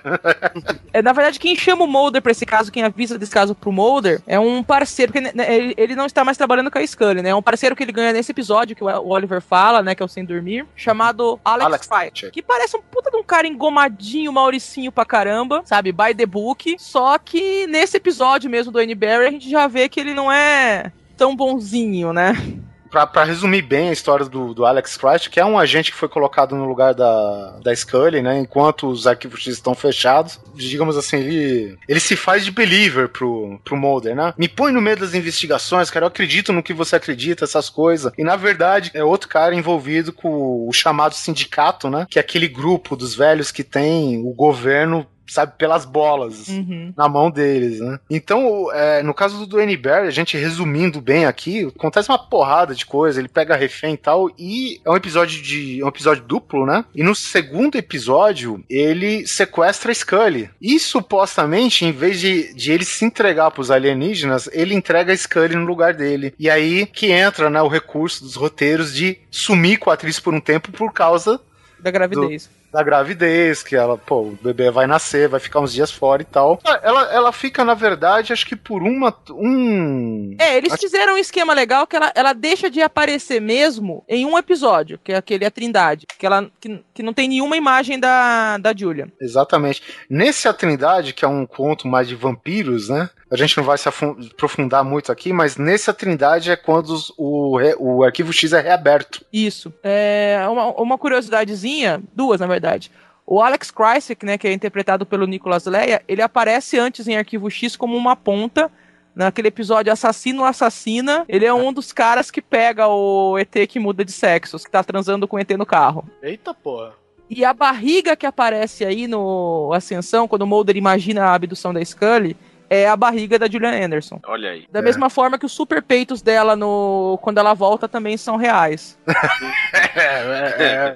Tem propriedade aí, né? Alienígena, né, velho? Alienígena é foda. Cara, tem um episódio na segunda temporada, velho, que assim, é um episódio mais que conta com um satanismo, generalizando, digamos assim, e ele percebe que tem algo na escola, porque quando ele vai beber no bebedouro, a água está, senti está girando no sentido anti-horário, quando naquele lado do hemisfério deveria estar girando ao contrário. Nossa.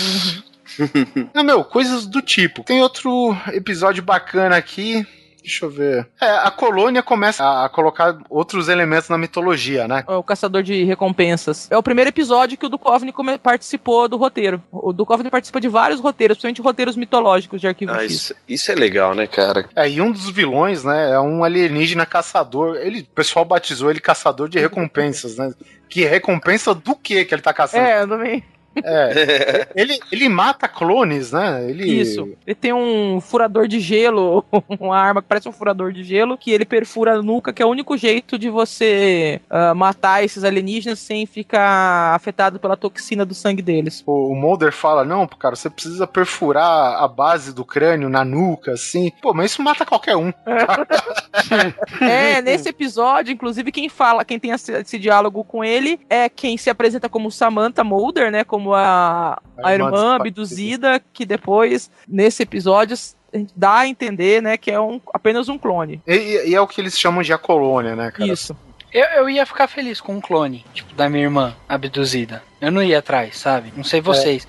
Ah, acho que pra ele era uma boa alternativa, né? Eu vou te falar, minha irmã, nessa época aí, se ela fosse abduzida, eu tenho minhas dúvidas se eu fosse correr atrás, viu? É, É, por- é porque ele tinha, ele tinha uma, ele tinha uma relação de incesto com a irmã, certeza. Outro episódio legal, o navio fantasma, né? Que a tripulação do navio fica subitamente velha. é, e é um episódio que, no final das contas, morre todo mundo, né? E o pessoal encontra o Mulder e a Scully nesse navio fantasma. velhinhos, né?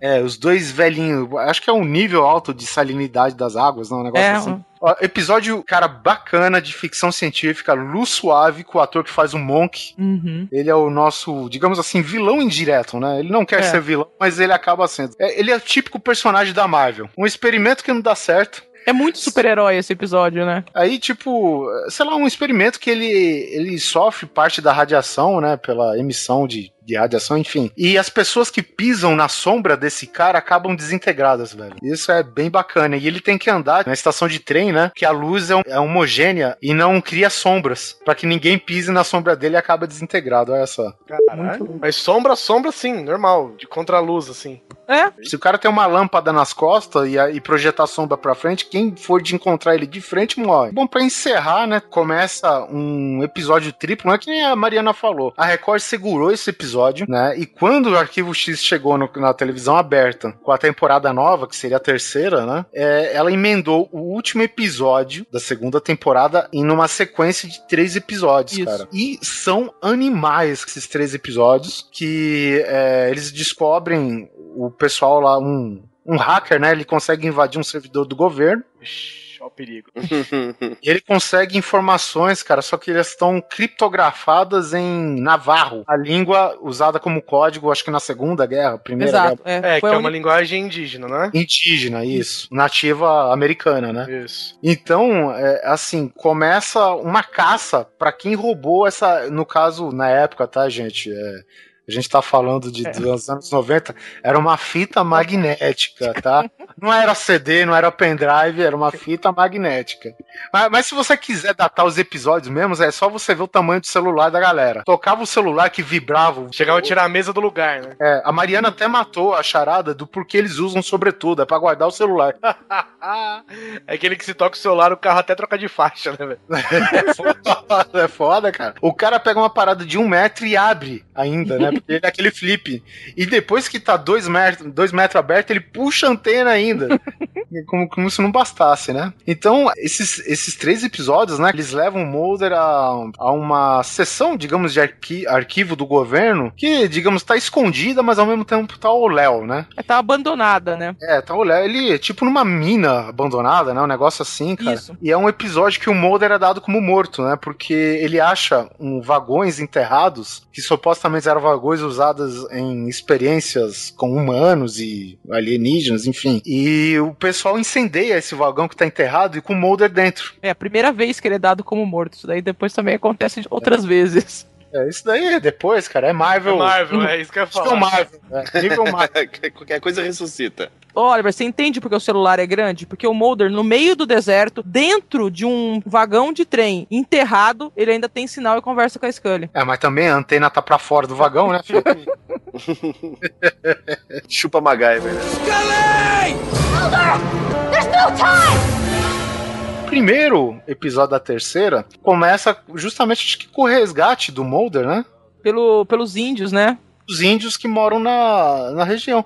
E aí que eu acho que começa uma parte chata do Arquivo X, porque ele começa a misturar muitas culturas, muito Uhum. organismo de uma coisa, ficção científica de outra, e que o Mulder consegue se comunicar com os antepassados através de cultos indígenas, sabe? Aí pra mim ficou meio, sabe, meio too much, cara. Não É, esse é o episódio mais fraquinho, né? Dos três, esse é o mais fraco. força uma barra nesse episódio, né? Eu devo dizer que quando eu assisto esse episódio, toda essa parte da viagem espiritual do Mulder, agora, quando eu assisto reprise, eu pulo. É realmente uma parte chatinha. Pra quem já viu a série, pô, a, a- Mariana, pra quem não sabe, ela tinha, ela fez uma maratona que não é pouco. E depois eu comecei a ver justamente porque eu combinei de marcar com ela pra fazer esse cast e ela viu de novo. Ela fez duas maratonas Caramba. de nove temporadas, não foi isso, Mariana? Exatamente.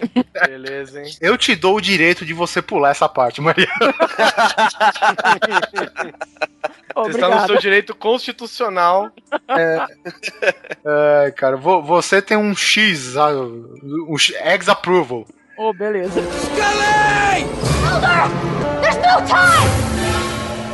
Passando mais pro mutante da semana, a gente tem o Raio da Morte. Todo mundo conhece o ator Giovanni Ribisi? Ele é o chefinho do Avatar, aquele cara que tava. Oh. O loirinho. Ah, tá. Ah, sim, o que parece o baterista do Metallica. Isso, é o irmão da Phoebes no Friends. É ele mesmo. E ele deve ser daquele jeito mesmo, né? Porque todo o papel dele é igual. Ele é simplesmente um adolescente que consegue soltar raio pelas ventas. Entenda isso como quiser, né? Ele controlava a eletricidade. Ele brincava com o semáforo, fudia todo mundo, eletrocutava um cara. Ele queria pegar a professora dele. É aquela Quem fantasia. nunca, né? Quem nunca?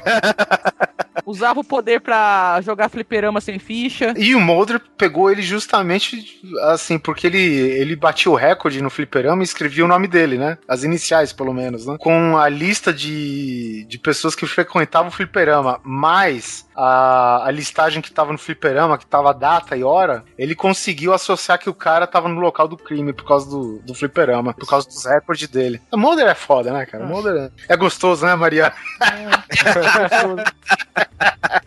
Mas eu- a partir da segunda temporada eu fiquei dividido entre ele e o Christ, que realmente. Mas o Mulder é gostoso, fazer o quê? É, tem o- os dois mitológicos do meio da temporada, né? Que a partir da segunda começou a ter isso, né? Ter esses episódios mitológicos de meio de temporada, episódios duplos, que é o, o Nisei e o 731. Ah, um negócio legal de falar é que esse episódio, o Nisei e vários outros, eles. Um dos, dos roteiristas é um nome que o pessoal conhece muito, o pessoal que assiste 24 horas, Homeland, que é o Howard Gordon. Olha só. Olha. É, acho mais atual agora é o Homeland, né? Que tá. É uma série que tá nativa aí, então pra É. galera ficar esperta aí. E esse episódio é bem legal porque ele mostra, já na Operação Clipe de Papel, eles, eles mostram uma ligação já da, da época da Segunda Guerra da conspiração, uma conspiração meio a nível mundial, né? É, e conspiração dentro de trens, né, cara? É. muito recorrente agora isso daí, dentro de trem. Tem gente que usa base secreta subterrânea, não. Os caras usam trens. Trem. Ué, muito mais prático. É, porque são experimentos que seguem nos trilhos deles, né? Tá certo. É, pode levar pra qualquer lugar. Puta merda. Bom, enfim, tem episódios cômicos como a Guerra das Baratas. Que é do Daddy Morgan, né? O Fluckerman. É muito bom, cara. Uma cidade que tá, tá tendo, assim. Tem várias mortes com explicações plausíveis, mas que sempre estão associadas com o aparecimento de baratas, sabe?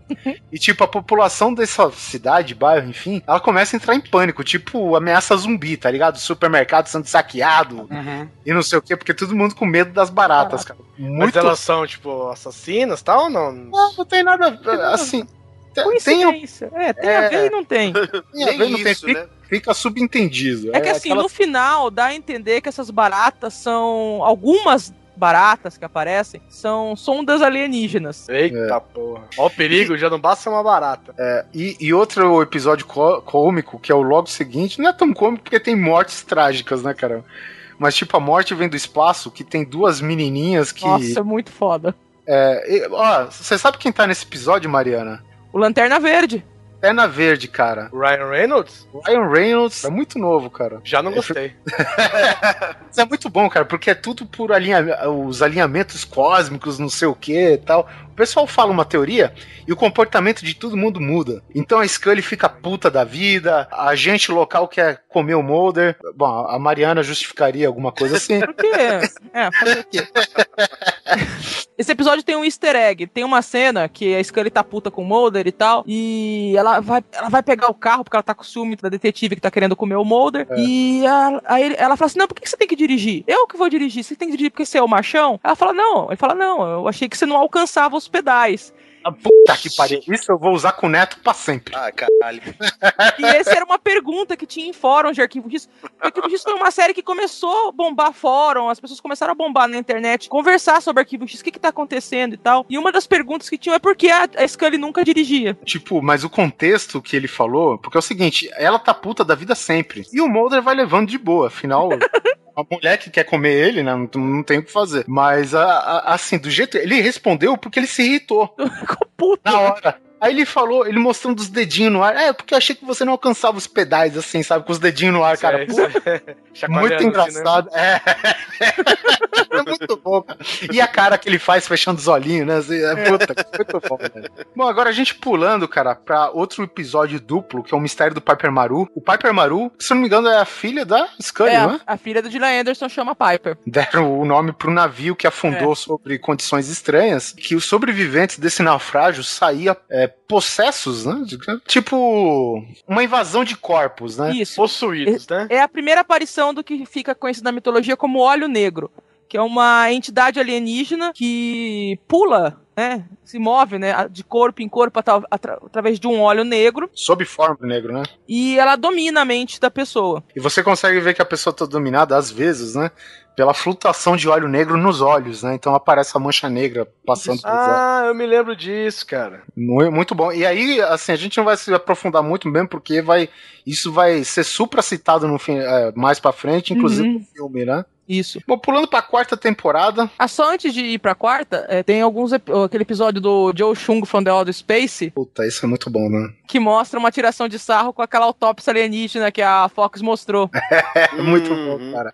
E é uma homenagem pro Harry, o- como que chama? O é Harry Harryhauser, né? Que é o precursor. Hey, Harryhausen. Hey, Harryhauser, é. Que é o precursor, cara, dos efeitos visuais, cara. Ele que fazia aqueles bonecos stop motion nos filmes do Simba, Perseu, sabe? Se eu não me engano, o Fúria de Titãs também foi com ele. O Fúria de Titãs original, exatamente. Cara, tem vários episódios legais, assim, avulsos, né? Tem tipo o Monstro do Lago, Quagmire. Nossa, esse é... É, é basicamente o monstro do Lago Ness. São, é tipo um lago que tem uma criatura, assim, supo- é a fama da cidade, É. que tem o Big Blue. O Big Blue, que, que é uma suposta criatura é, é, pré-histórica que viveria no lago e tal. E como andou pessoas sendo comidas, né, lá em volta do lago, e no final acabou tudo nas costas de um crocodilo gigante que tinha lá, né? Algo tipo. Mas muito bom. E esse foi o episódio que a Scully perdeu o cachorrinho dela. É que esse cachorrinho dela era um cachorrinho que ela ganhou, né? Que ele comeu a dona morta. Sim, veio do episódio da terceira temporada, O Repouso Final de Clyde Brookman. Parabéns, hein? Sério, eu tô impressionado com vocês dois.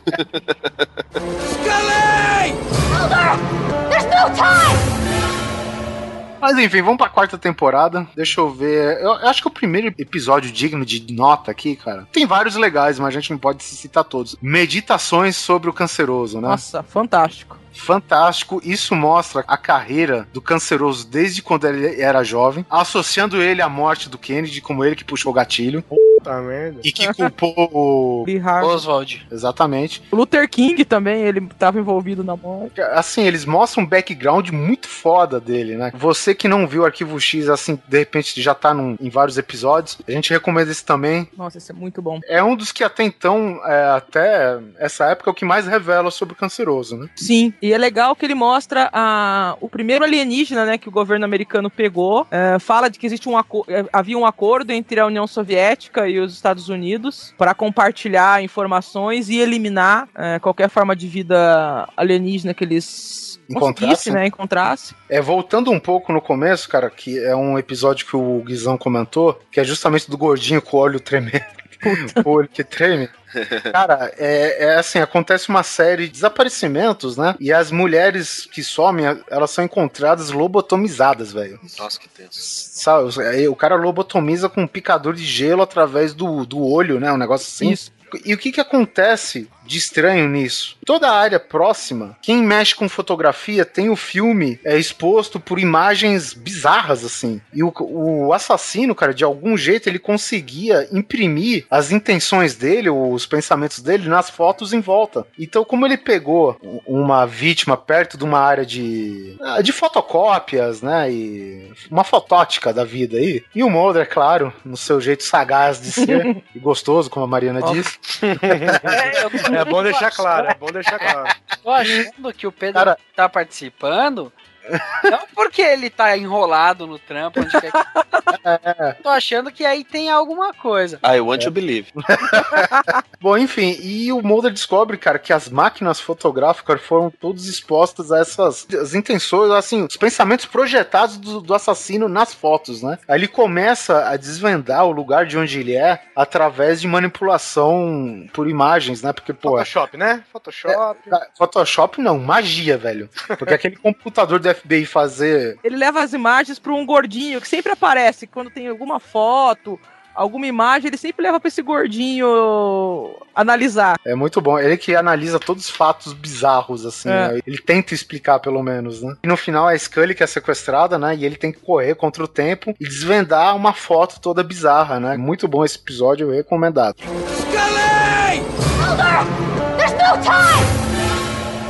Bom, episódio de mitologias aqui.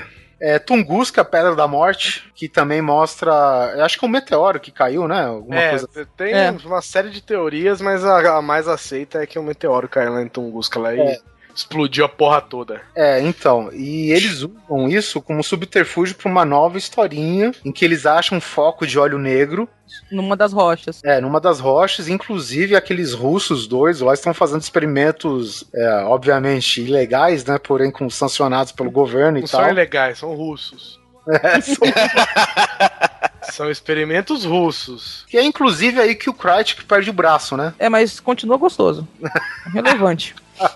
Interessante que nesse episódio a gente fica sabendo mais sobre essa questão da, da cooperação, né, entre aspas, entre Estados Unidos e, na época, antes União Soviética, depois Rússia. E, assim, a gente começa a descobrir um pouco mais sobre a conspiração, né, que eles estão meio que se preparando para uma invasão alienígena. E enquanto os america americanos estavam mais preocupados em se preparar mesmo para a invasão, os russos estavam desenvolvendo uma vacina contra a invasão, que a invasão poderia ser barrada através dessa vacina. Invasão desse óleo negro. Isso. É a invasão dos alienígenas, não sabe? Não, sim, não sabe- sim, mas, não- mas eles é, queriam não dar um tava- jeito de parar com com a influência desse óleo negro. Exatamente. Nesse episódio também tem uma coisa importante que o Mulder é contaminado com esse, entre aspas, óleo negro e é injetado a vacina nele. E isso depois vai, vai gerar outras teorias, outros desdobramentos. O episódio logo depois desse, O Mulder também é o tipo o Dean Winchester, né, velho? Tudo que é cagada acontece com o cara, né? não, não, é o Ei, Guizão.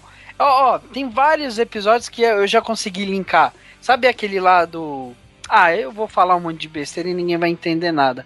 Mas tá tudo linkado, cara. Tá tudo linkado. esse o, epi- Beleza, então. Ficou assim, tipo, ok. Falou aí, um abraço. o Um episódio abraço. seguinte, o episódio seguinte, que é o, o Paper Hearts, é, é um episódio que dá uma explicação alternativa pro que aconteceu com a irmã do Mulder, com a Samantha. Ela teria sido sequestrada e morta por um pedófilo. E fica essa dúvida se foi isso porque, mesmo que aconteceu ou não. É a primeira vez que a série coloca em dúvida as lembranças e as teorias do Mulder. Que até então quem colocava em xeque as teorias do Mulder eram os outros personagens, né? É a primeira vez que no roteiro tem um argumento contra Contra ele. a- as teorias do Mulder. Mas lá pro final da série, isso daí eles, é, é, eles voltam atrás, né? Cara, tem. é, a gente vai falar mais tarde, acho que é na sétima temporada, ele explica o, o que aconteceu, afinal de contas, com a irmã do, do Mulder. Né? Que tem um fundo de verdade sobre tudo que aconteceu, mas assim, é, é outra daquelas coisas que eu disse, né? Que eles misturam um monte de credos e culturas e não sei o quê. É, esses Muito dois boa, né? episódios que explicam isso e o Jump the Shark são três episódios que eu considero da série. É, esse episódio não é um que, que ele tá no quarto lá daquele hotel tal. Aí ele vê a luz super forte, aí abre a porta ele vê que a luz era de um carro. É, era? esse do Corações de, de Pano. Corações... Nome é bonito, né? Os episódios, pô. O, o nome já atrai, pelo menos, né? Você fala, pô, eu vou assistir pelo nome. Cara, o Homem do Câncer é o mutante da semana, que é um cara, basicamente, que ele, ele sobrevive comendo câncer das pessoas. Ah, que nojo. Tipo o Devorador de Pecados. Exatamente, cara, exatamente. Ele trabalhava como socorrista, como que chama? É, Paramédico. paramédico, esses de, de ambulância e tal, né? E ele tinha uma habilidade incomum para detectar câncer nas pessoas. Esse episódio, ele é avulso, mas ele é de suma importância pro resto, Sim, da, tempo, sim. pro resto da, da mitologia, né? Ele é um cara que ele se regenerava, né? Ah, tipo, os caras prenderam ele por suspeita de assassinato e ele arrancou um dedão da mão, escapou da algema e o dedo cresce de novo. Não, isso é o de menos, ele cresceu uma cabeça, né? Ele é decapitado. Ele é decapitado. E aquele gordinho que estuda as paradas pro Mulder, e- ele coloca essa a cabeça decapitada no. Tipo, é um, é um radiotelescópio, é radiomicroscópio, um negócio assim, né? Eles Que eles- fatiam, né? Isso. E aí eles conseguem ver, cara, que da cabeça tá emanando uma energia e que ela tá se formando mais ou menos no desenho de um corpo humano, cara. Oi. Ou seja, a cabeça tá praticamente regenerando um corpo. É muito louco. E no final do episódio, é, é meio assustador, porque a gente sabe que o cara detecta câncer fácil nas pessoas, né? E aí ele chega na Scully, a Scully, obviamente, perseguindo ele, e ele, tipo, meio que dá uma volta atrás dela, né? E fala, eu preciso de você. Vixe. E aí, né, aquela aquele, como que chama? O Inception na sua cabeça, pão! E aí que na quinta temporada, né? É na quinta? Ela passa a quarta toda doente, é na- ela chega aí pro hospital no momento Mori, é quando ela vai pro hospital. Isso, é, e o Mulder tenta arranjar cura, indo atrás de Dos óvulos dela, né? um monte de coisas que a mitologia acabou misturando assim. Bom, a gente pode ir pra quinta, que é onde o Arquivo X começa a ter um, um nível de produção foda. É, no final da, da quarta, o Mulder morre de novo. Virou bagunça já isso aí, hein? É. Chupa Marvel. Você só vê o Joe Shiban, o Daryl, Stan Lee, é, só os, os roteiristas envolvidos. Tudo é bona gente. É, e ne- nessa, no começo da quinta, que tem a, a cura, né, da Scully. É, o, o Mulder ele invade o Pentágono, né? Uma área. É que nem se fosse aquela área 51 do Indiana Jones, Isso. cheia de engradado, de provas e tal. Eles têm uma dentro do Pentágono. E o Mulder consegue os acessos e tal pra encontrar a cura da Scully. Porque, diga-se de passagem, né? A Scully, na temporada, ela detectou que ela tinha um, um implante na nuca. E ela retirou esse implante e a partir desse momento, supõe-se que ela começou a desenvolver o câncer, né? Isso foi, foi longe, não foi esse negócio do implante dela? Foi, foi. Foi a quarta temporada inteira, né, cara? E um pedaço da quinta, né? Uhum. Eles voltam a, a pôr outro implante no lugar, cara, e a, e a gente não. Obviamente, todo fã do Arquivo X sabe que é o implante que tá fazendo o câncer regredir. Mas ao mesmo tempo, os caras estão com, sabe, terapias, enfim, não, ninguém sabe o que, que tá dando certo ao final das contas. Mas. Já que tá que fique, né? Tá funcionando. É, vambora. Nesse, nesses dois episódios, acontece uma outra coisa. Esse cara que leva o Mulder até esse lugar no pen- do Pentágono, ele faz o Mulder a repensar a teoria que o governo, a conspiração, estava encobrindo a presença alienígena. Esse cara dá a volta, ele fala que o governo coloca na cabeça das pessoas que ele tá fazendo isso, que existem alienígenas e que ele tá escondendo, para ele poder fazer experiências, poder fazer o que quiser, enquanto as pessoas estão achando que é, é, tem a ver com alienígenas. É, exatamente. É como seria uma desinformação do Exato. governo. É. É, justamente para distrair o, né, o povo americano e outros pro real intuito deles, que é as experiências com os humanos e tal, né? É, e o Mulder fica um pouco descrente do fenômeno alienígena ah, nesse, nesse começo de, de quinta temporada. É, esse personagem que leva, que leva ele até esse, esse alto ranking né, de acesso é o Michael Critical, não é isso? Isso, exatamente. É outro episódio bacana também, é um trio de episódios, né? É. Na verdade, é pra, esse episódio, se você for seguir, cara, segue de- os, três episódios sequentes. Muito bom mesmo. É, ele, ele começa na quarta temporada como o último episódio, que é o maior de todas as mentiras. Uhum. E ele continua na quinta como é, Em Busca da Verdade, parte 1 e 2. Outro episódio bacana da quinta temporada é os Suspeitos Incomuns, que eles contam a origem dos pistoleiros solitários, né? Que são os três geeks que ajudam o Mulder. Mulder paga a bundinha. Olha o detalhe relevante. Outra, outra informação que é importante deixar claro. É, meu Deus. É, eu tenho certeza que você é fã de Californication também, né? Ele paga a bundinha em quase todo episódio de Californication. Claro que eu sou fã. Deixa eu perguntar, tem episódios de universo paralelo no Arquivo X, como tem todas as séries Tem. do mundo? Tem, a gente vai ter mais pra frente. Bom, agora se você quer se cagar de medo, Homens Mariposa, um dos Uhum. meus episódios favoritos, cara, que eles acham estranhas criaturas num- numa floresta. Criaturas tipo que tem um sistema de camuflagem do predador, tá ligado? Eu- eu- esse eu lembro nitidamente, que eu lembro que quando eu assisti, eu peguei, tava passando bem no comecinho assim, aí eu vi eles, tá, eles foram pesquisar uma- uns assassinatos que estavam acontecendo numa floresta, e eles não estavam trabalhando, né, eles estavam indo, tipo, pra, um- pra uma palestra, alguma coisa assim. Isso, isso, é. Aí, É, é porque isso daí é outra coisa recorrente. Quando eles deixam de correr atrás das coisas esquisitas, Aí começa a. as coisas esquisitas correm atrás deles. Ele- Tá. E aí eles eles eles estavam né, eles são parados assim pela, pela polícia que estava investigando um, um- um desaparecimento e tal e tal. E as sacadas que o Mulder vai tendo do tipo tem alguma coisa estranha aqui, isso aqui não é só um, um desaparecimento, isso aqui tem uma coisa estranha. E aí Scully falou: "Não, você tá viajando, você tá viajando, você tá viajando". E cara, é muito bom esse episódio. E, e- e no final das contas, né? Tipo, a Scully viu, e aí, Scully? É? Por- porque as criaturas existem realmente, né? Ela viu que tem alguma coisa errada lá, né, cara? Então. Só que, tipo, as criaturas se camuflavam na floresta, se camuflavam de tronco, sabe? Eu nunca me esqueço, Guizão, do, do carinha do Do jo- Jogos Vorazes? Jogos Vorazes.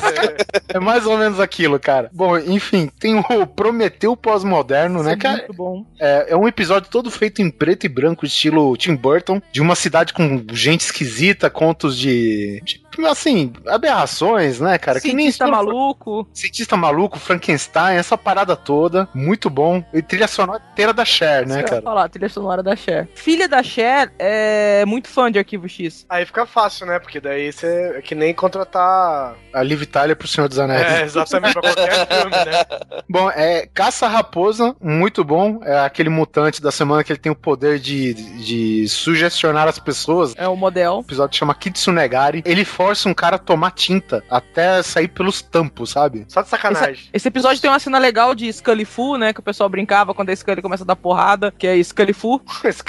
Cara, ela nunca que daria uma giratória daquela e alcançar alguma coisa.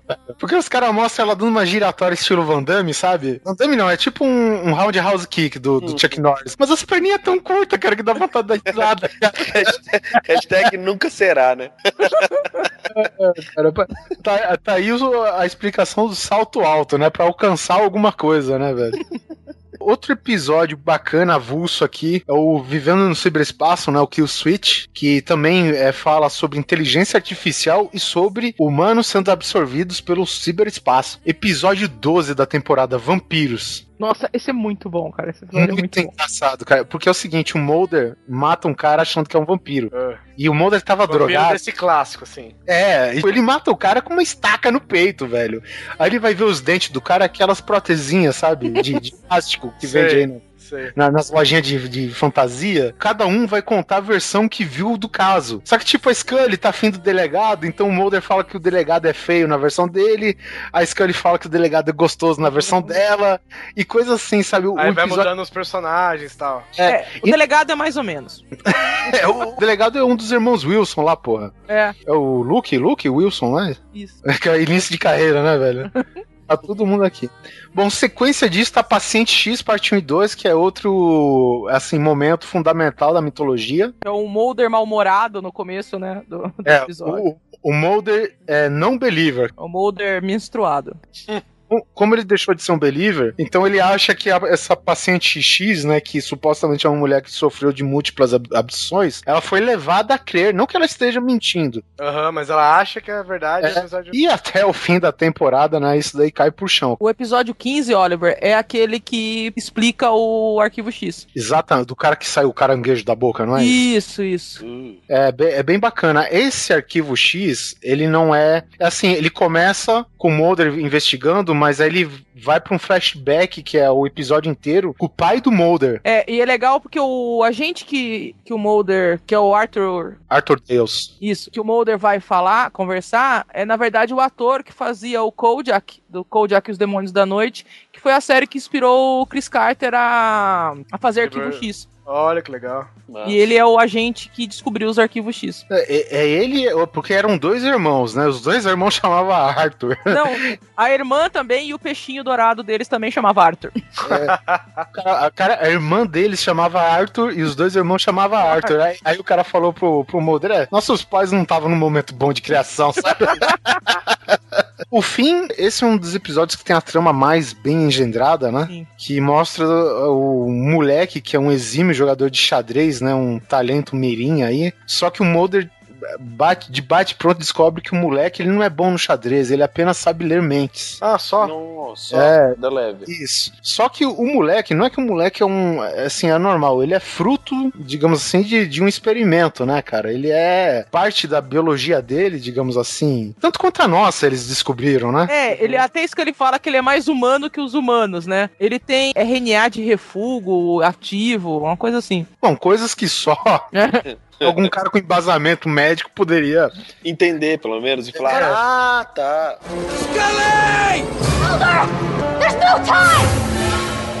Uma coisa legal de falar é que, assim, entender como a quinta temporada é boa. O filme do Arquivo X foi filmado entre a quarta e a quinta. Toda a produção da quinta foi feita para ela poder cair e encaixar direitinho com o filme. É, e essa conversa de que o filme foi feito pra todo mundo, isso daí é balela. Ah, nunca Não. é, né, É, cara? É, mesmo. balela. Quem nunca viu Arquivo X ficou perdidaço no filme. E quem viu gostou muito. O filme é bom, só que Muito o filme é bom, é muito bom realmente, só que pra quem via a série, cara. Sim. Então, né, há bons e bons.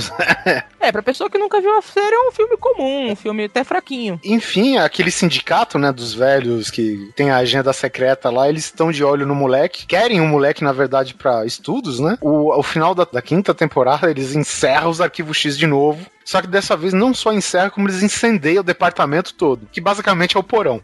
É. Não, porão está sendo assim até gentil, porque é uma salinha do No porão. porão.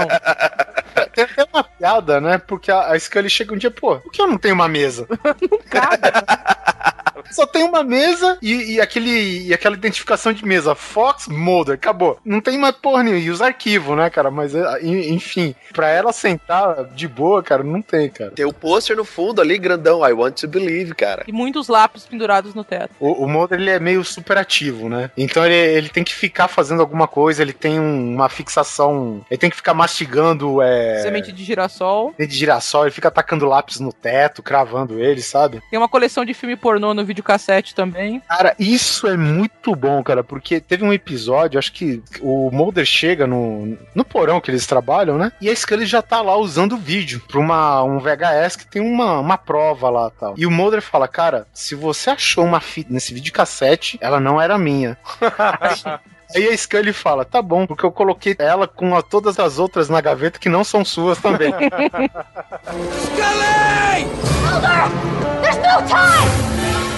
Bom, falando no filme, mais ou menos pra emendar, o, o filme dá assim. O filme saiu nessa temporada. É, no final da quinta temporada foi lançado, depois, né, que acabou a temporada, foi lançado um filme em 98. Que é Arquivo X, Fight the Future, né? Isso. Eu acho o filme fantástico, né? Eles têm. Eles mostram uma nova teoria lá de que o governo tá querendo proliferar o vírus, aquele vírus baseado no óleo negro, vírus alienígena, através da- das abelhas, cara. É, com, no pólen, com milho e não sei o que, tudo geneticamente manipulado, né? Começa com uma explosão de um prédio federal, né, Mariana? Isso, na verdade, começa primeiro mostrando que o óleo negro tá desde a do- da época dos Homens da Caverna, né? Tem um moleque que cai no buraco fica contaminado com óleo negro, uns bombeiros também. Então o governo quer esconder esses corpos. Então ele coloca num prédio federal com uma ameaça de bomba. Lembrando que isso daí é pós-Oklahoma, né? Tentado de Oklahoma. Então era algo pla- plausível se explodir um prédio federal pra encobrir as provas. E a única pessoa que vai futucar isso é o Mulder, até porque ele é acusado de ser o culpado da explosão. É, porque ele viu, na verdade, que a bomba estava plantada no prédio errado, né? Eles tinham a ameaça da bomba em um determinado prédio, mas a bomba estava em outro. Até tinha um, um agente, que por algum acaso é o Terry O'Quinn, né, do Lost, que é o, o Mr. Locke. Que ele é um dos agentes que sabe mais ou menos da verdade e se mata nessa explosão pra encobrir é, esse lance. Ele se explode, ele manda todo mundo cair fora do prédio, o prédio explode. E por fim, é, tem um cara do passado do, que, que trabalhava com o pai do Mulder, médico Médico. geriatra. Não, geriatra não. Não, ginecologista. Ginecologista, olha só. E que ele começa a entregar, assim, começar a falar as teorias de conspiração dele e começa uma coisa a bater com a outra, cara. Até que o Mulder segue uma pista que leva ele pra uma plantação de milho no meio do deserto. Vi o vírus sendo carregado por caminhões de. esses caminhões pipa, né, de combustível e tal. Uhum. Muito bom filme. Efeitos visuais de primeira, né, pra quem tava acostumado. Apesar que a quinta temporada do Arquivo X, em termos de pós-produção, foi muito boa, né? Hum, tá muito Foi bom. inclusive é, eles come- a- a- foi a primeira temporada que começou a ser transmitida em wide, né? Isso. Da- Até a quarta temporada aquele formatinho TV quadrado, sabe? É, 4x3, né? É, 4x3, exato. E a partir desse momento começa o 16 por 9. Então, quer dizer, o, a- o grau de produção que eles estavam pegando com o arquivo X, né? É, foi bravo, cara. E, e olha só, passando do filme, o, o filme. Pra quem tá assistindo Arquivo X, cara, se você pegou pra fazer a maratona Arquivo X, assista o primeiro filme, é muito bom. Esse filme tem outra ceninha, assim, outro easter eggzinho, é que quando o Mulder tá no, no bar, ele vai usar o banheiro, o banheiro não tá funcionando, ele vai urinar no, no beco, e ele urina no pôster do Independence Day. É muito bom. Bom, a sexta temporada ela começa exatamente a partir do final do filme, né? Isso. O filme, cara, eles descobrem que a infecção que o óleo negro fazia nos humanos, ela deu um passo à frente. E ela é praticamente o, o mesmo tipo do Alien, né? ela te- tem um embrião de alien que vai consumindo todo o corpo. O corpo fica translúcido, cara. Uns efeitos visuais bem legais, assim, sabe? E até que brota um, um alien de dentro da pessoa. E eles começam a partir desse ponto que acontece a mesma coisa num cara que trabalha no deserto. Não, o cara trabalha numa farmacêutica, depois o, o bicho que sai dele vai pra área do reator nuclear. É, e que por coincidência, olha só o easter egg. O cara que trabalha no reator é careca, é gordo e chama Homer. Homer. Olha que legal. Ah, esse é outro easter egg, porra. Só pode ser. E a gente descobre que, tipo, eh, sai um alienígena bem agressivo, né, Mariana? É tipo um lagarto Wolverine, né? Tem umas unhas. É, É a primeira vez que esse alienígena aparece é no filme, esse alienígena meio lagarto. exatamente. Até tem o action figure dele aqui. Isso. Ah, mas do que que você não tem action figure, né, filho? você só não tem action figure de mim, sei lá. Bom, e no final das contas, a gente, eh, pelo menos é a única vez que é revelado, né, que esse ser agressivo, ele dá origem a um ser tipicamente extraterrestre do jeito que a gente conhece. O cabeçudo. Greyzinho, né? É um greyzinho, é, exato. Greyzinho, tá, gente? É Greyzinho. Sim. Cara, é, a sexta temporada, a gente.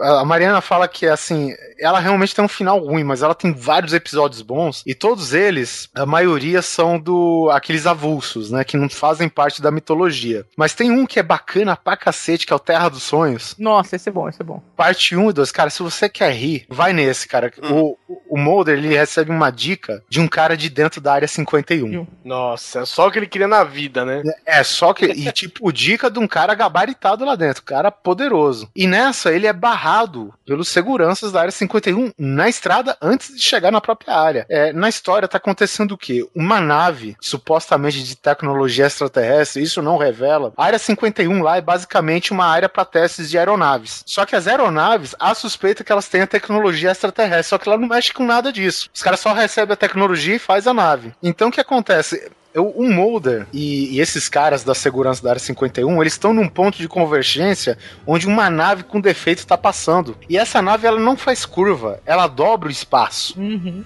Tamanha a tecnologia dela. E nessa o Mulder, tro- o Mulder troca de corpo com um dos agentes da área 51. Nossa. Eles trocaram de corpo. Então a, a Scully, ela vê. É meio difícil de explicar, mas tipo, o espectador da série. O personagem é o Mulder, de qualquer jeito. É, só que isso. não é ele como. A, a Scully vê o outro cara, entendeu? O ator, é, o ator é o mesmo, só muda É, o personagem, né? Inclusive tem uma dança na frente do espelho que o Mulder Sim, sim, de cueca, samba, canção e camisa regata branca. Que ela lembra.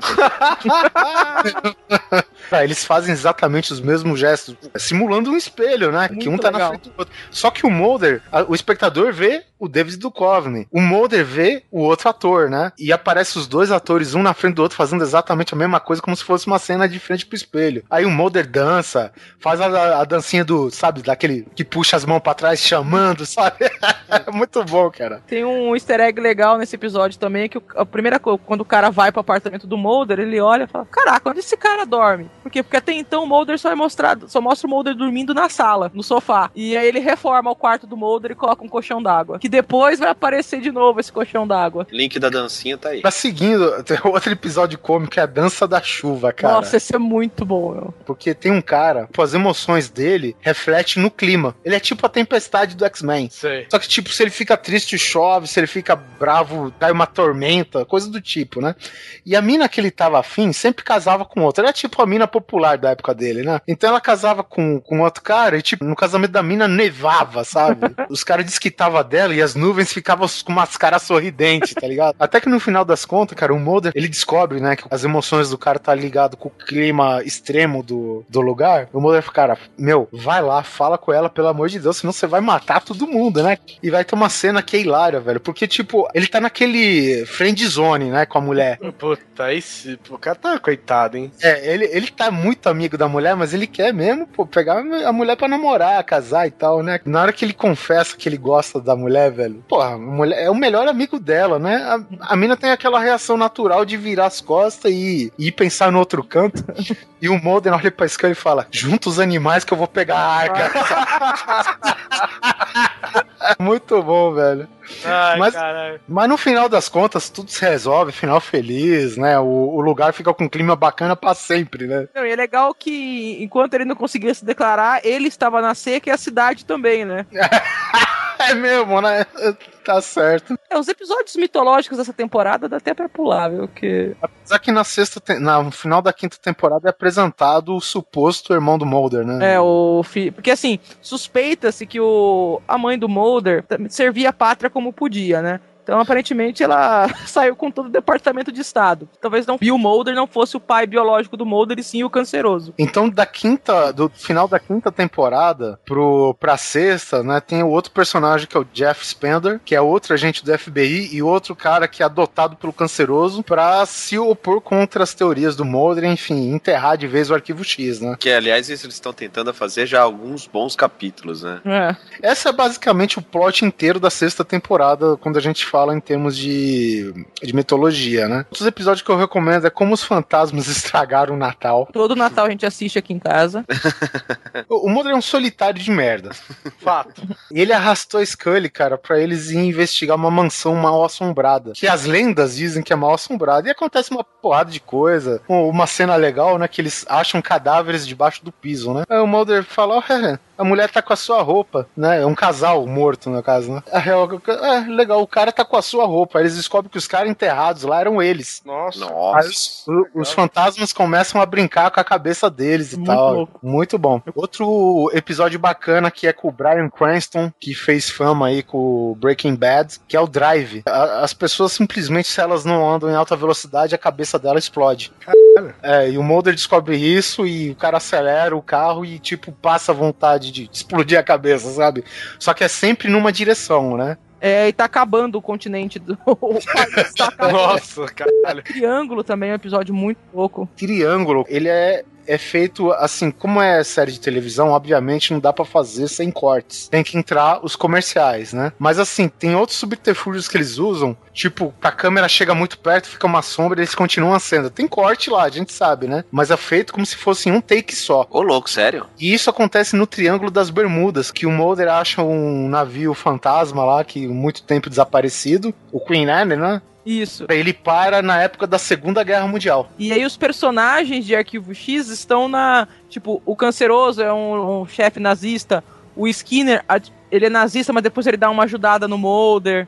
Mas, mas não muda a realidade. O Mulder só, só tá deslocado no tempo, é isso? É, não, não muda a realidade. O nível de produção desse episódio é um negócio de louco. E agora, esse colchão da água que, a- que o Mulder ganhou, com muitas aspas, aparece no episódio segunda-feira, que é o episódio Dia da Marmota do Arquivo X. Ah, esses são os melhores, velho. De todas as séries, isso é muito bom. Assim, o universo todo do Arquivo X sempre acorda numa segunda-feira. É bacana, cara, porque, tipo, são coisas. O Mulder tá indo no banco pagar, depositar o salário, um negócio assim. É, são atividades, assim, triviais. É aquela questão, quando eles não estão caçando, eles estão sendo caçados, né? Tem uma mulher só que ela tem a, a percepção de que ela acorda no mesmo dia. E que o namorado dela vai explodir o banco. E que o Mulder morre. Marvel.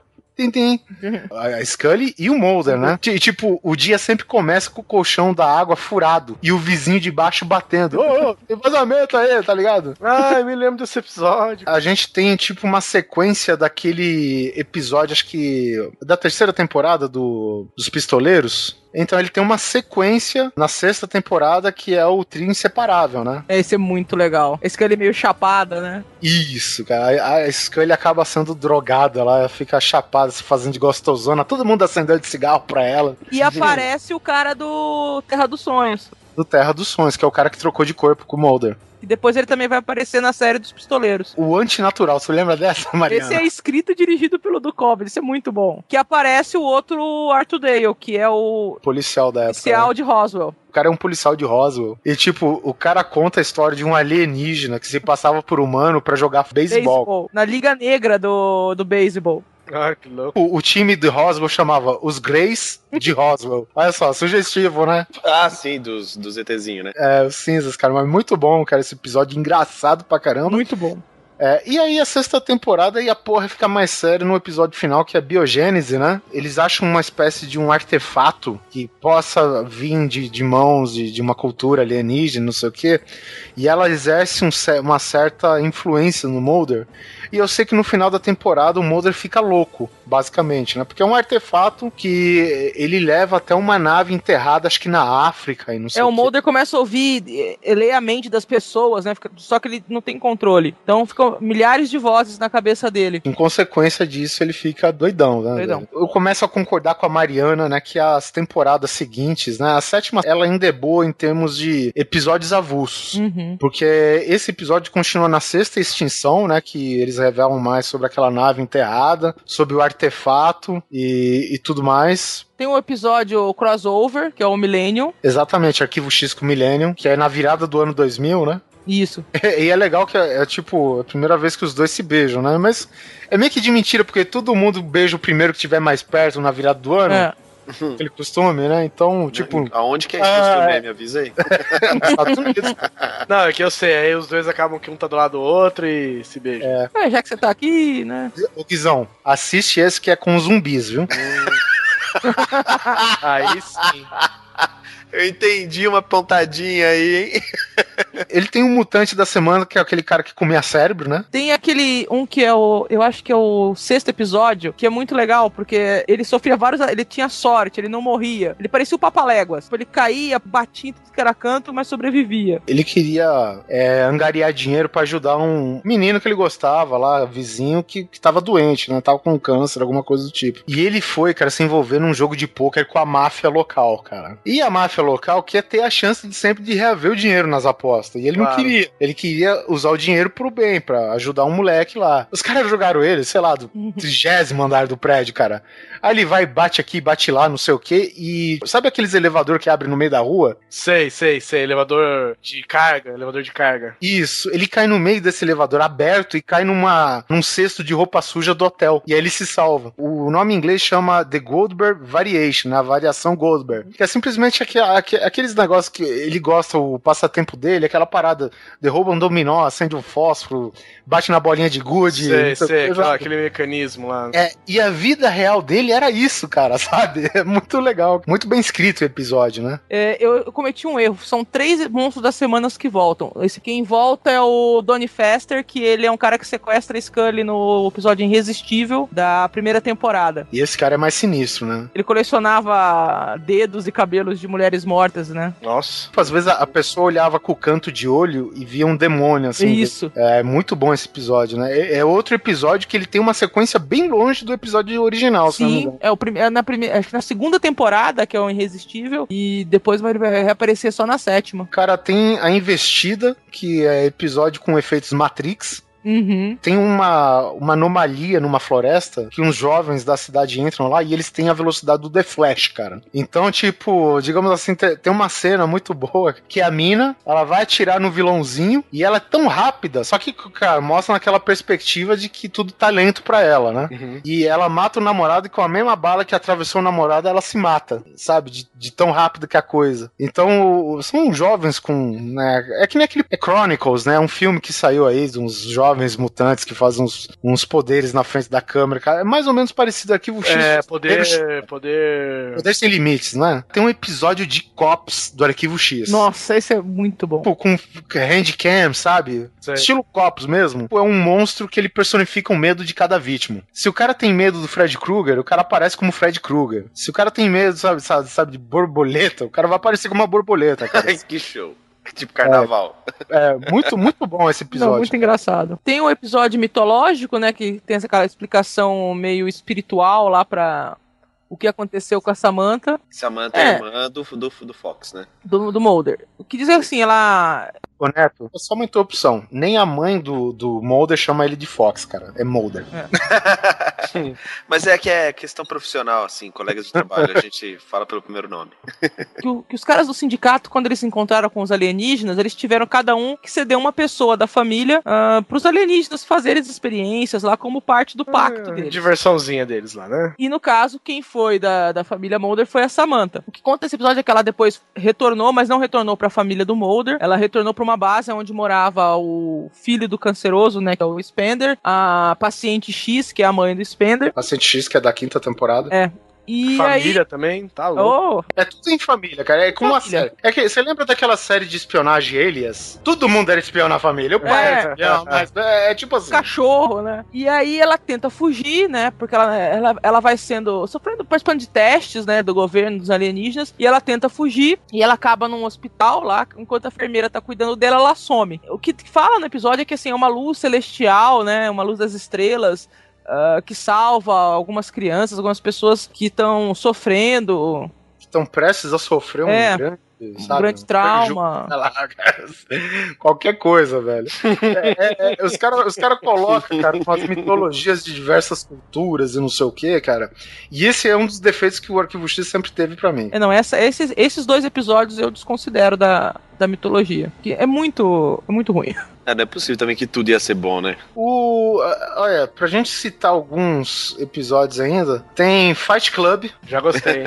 Fight Club, cara, são duas gêmeas que gostam de dois gêmeos e por uma ordem cósmica das coisas, elas atraem briga pra onde vai, toda vez que elas se encontram. As pessoas saem na porrada, assim, mas violenta a porrada. Violenta. No final do Arquivo X, mostra o Mulder e esse Scully fazendo relatório e os dois com a cara quebrada, velho. sabe, o Mulder faltando dente, é, coisas do tipo, sabe, velho. Tem um que eu acho excepcional e a temporada podia terminar aí pra mim, que é aquele Jessurrat lá, que é os três desejos. Da gênia. Isso, os caras acham uma gênia enrolada num tapete. Gênia, gênia. Gênia, tipo Gênio ou Gênio. Olha que da hora. Ah, tá. Ela sempre cai na mão de otário, velho. De, de cara que quer fazer coisa em benefício próprio, sabe? Assim, eles começam a investigar uma série de fatos bizarros, tipo lá, o cara achou a gênia, a primeira coisa que ele manda fazer, não que ele manda a gênia fazer, ele fala pro patrão, cala a boca, e a gênia atende. Aí o cara perde a boca, quer dizer, ela cai no A, chão. a boca Exato. do cara some. Aí lá se foi um desejo à toa, tá- ligado? Aí o cara pensa, pensa, pensa. E tipo, o cara tem um irmão, cara, que é paraplégico, velho. E os dois pensando, pô, o que, que a gente pede? Em vez de pedir um par de perna boa pro cara, Não, os e caras ela ficam. fazendo sinais, dando dicas, né? É, pô, porra, e, ela, e ela mostra assim com as mãozinhas, porra, nada, não surge nada na cabeça de vocês, aponta pra cadeira de roda do cara, tá ligado? Eu quero um iate. Cara, aí mostra um iate, cara, no pátio de trailer onde eles moram. longe da água, velho. Filho da puta.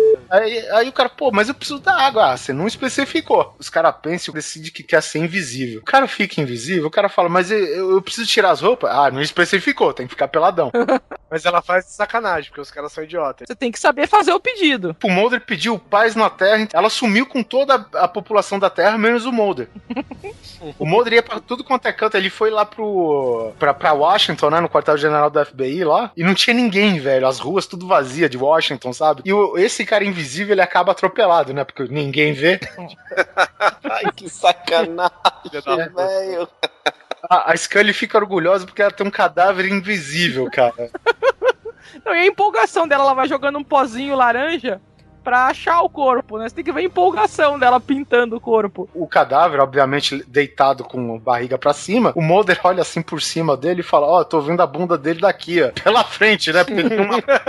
tá, tava faltando um pedaço pra tampar de tinta. Tem um anterior a esse, que é o Holly- Hollywood AD, que também é escrito e dirigido pelo Duchovny, que é bem legal, né? É um filme, né, que tem um diretor de cinema que tá fazendo pesquisa no FBI, né, pra escrever um filme. E no filme, os personagens desse filme, desse cara, é de zumbi esse também. Os personagens inspirados desse filme são inspirados no Mulder e na Scully. E aí tem uma, tem uma cena lá que a atriz tá conversando com a Scully e fala assim, meu, mas como é que você corre com esses saltos altos? Porque ela usa saltos gigantes, né? Aí mostra a Julian correndo tá, pra frente, pra trás, pra frente, pra trás. É, é, tipo, o Mulder trocando ideia com o carinha e no fundo você só via a Scully toc, toc, toc, toc, toc, toc, toc, toc, toc, toc, toc, indo e voltando, sabe? E a mina no telefone, assim, né? Por sinal, a mina, no, a atriz, é a Tria Leone, que é a esposa do, do David Duchovny, né? E o cara que faria o, o Mulder da versão dos cinemas é o, o Gary Shandling, cara. Bom, cara, Raking marcou que foi outra do, digamos, um novo passo aí da, da mitologia, né? Eles voltam pra cidade do primeiro episódio. Com o elenco do primeiro episódio. Sim. O elenco de sete anos atrás, eles conseguiram, cara, colocar nesse episódio, velho.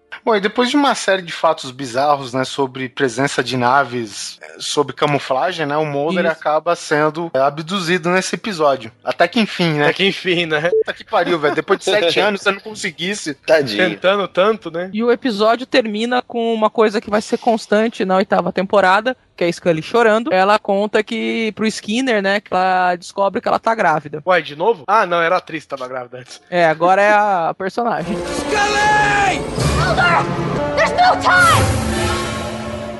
E oitava temporada é a penúltima temporada, já começa com um elenco novo, afinal o David Duchovny das caras aqui quer cair fora da série. Na sexta temporada ele obrigou todo mundo a mudar do Canadá pro Los Angeles, né? E mudou muito da, da, da, da série, né? Iluminação, cenário, mudou bastante da.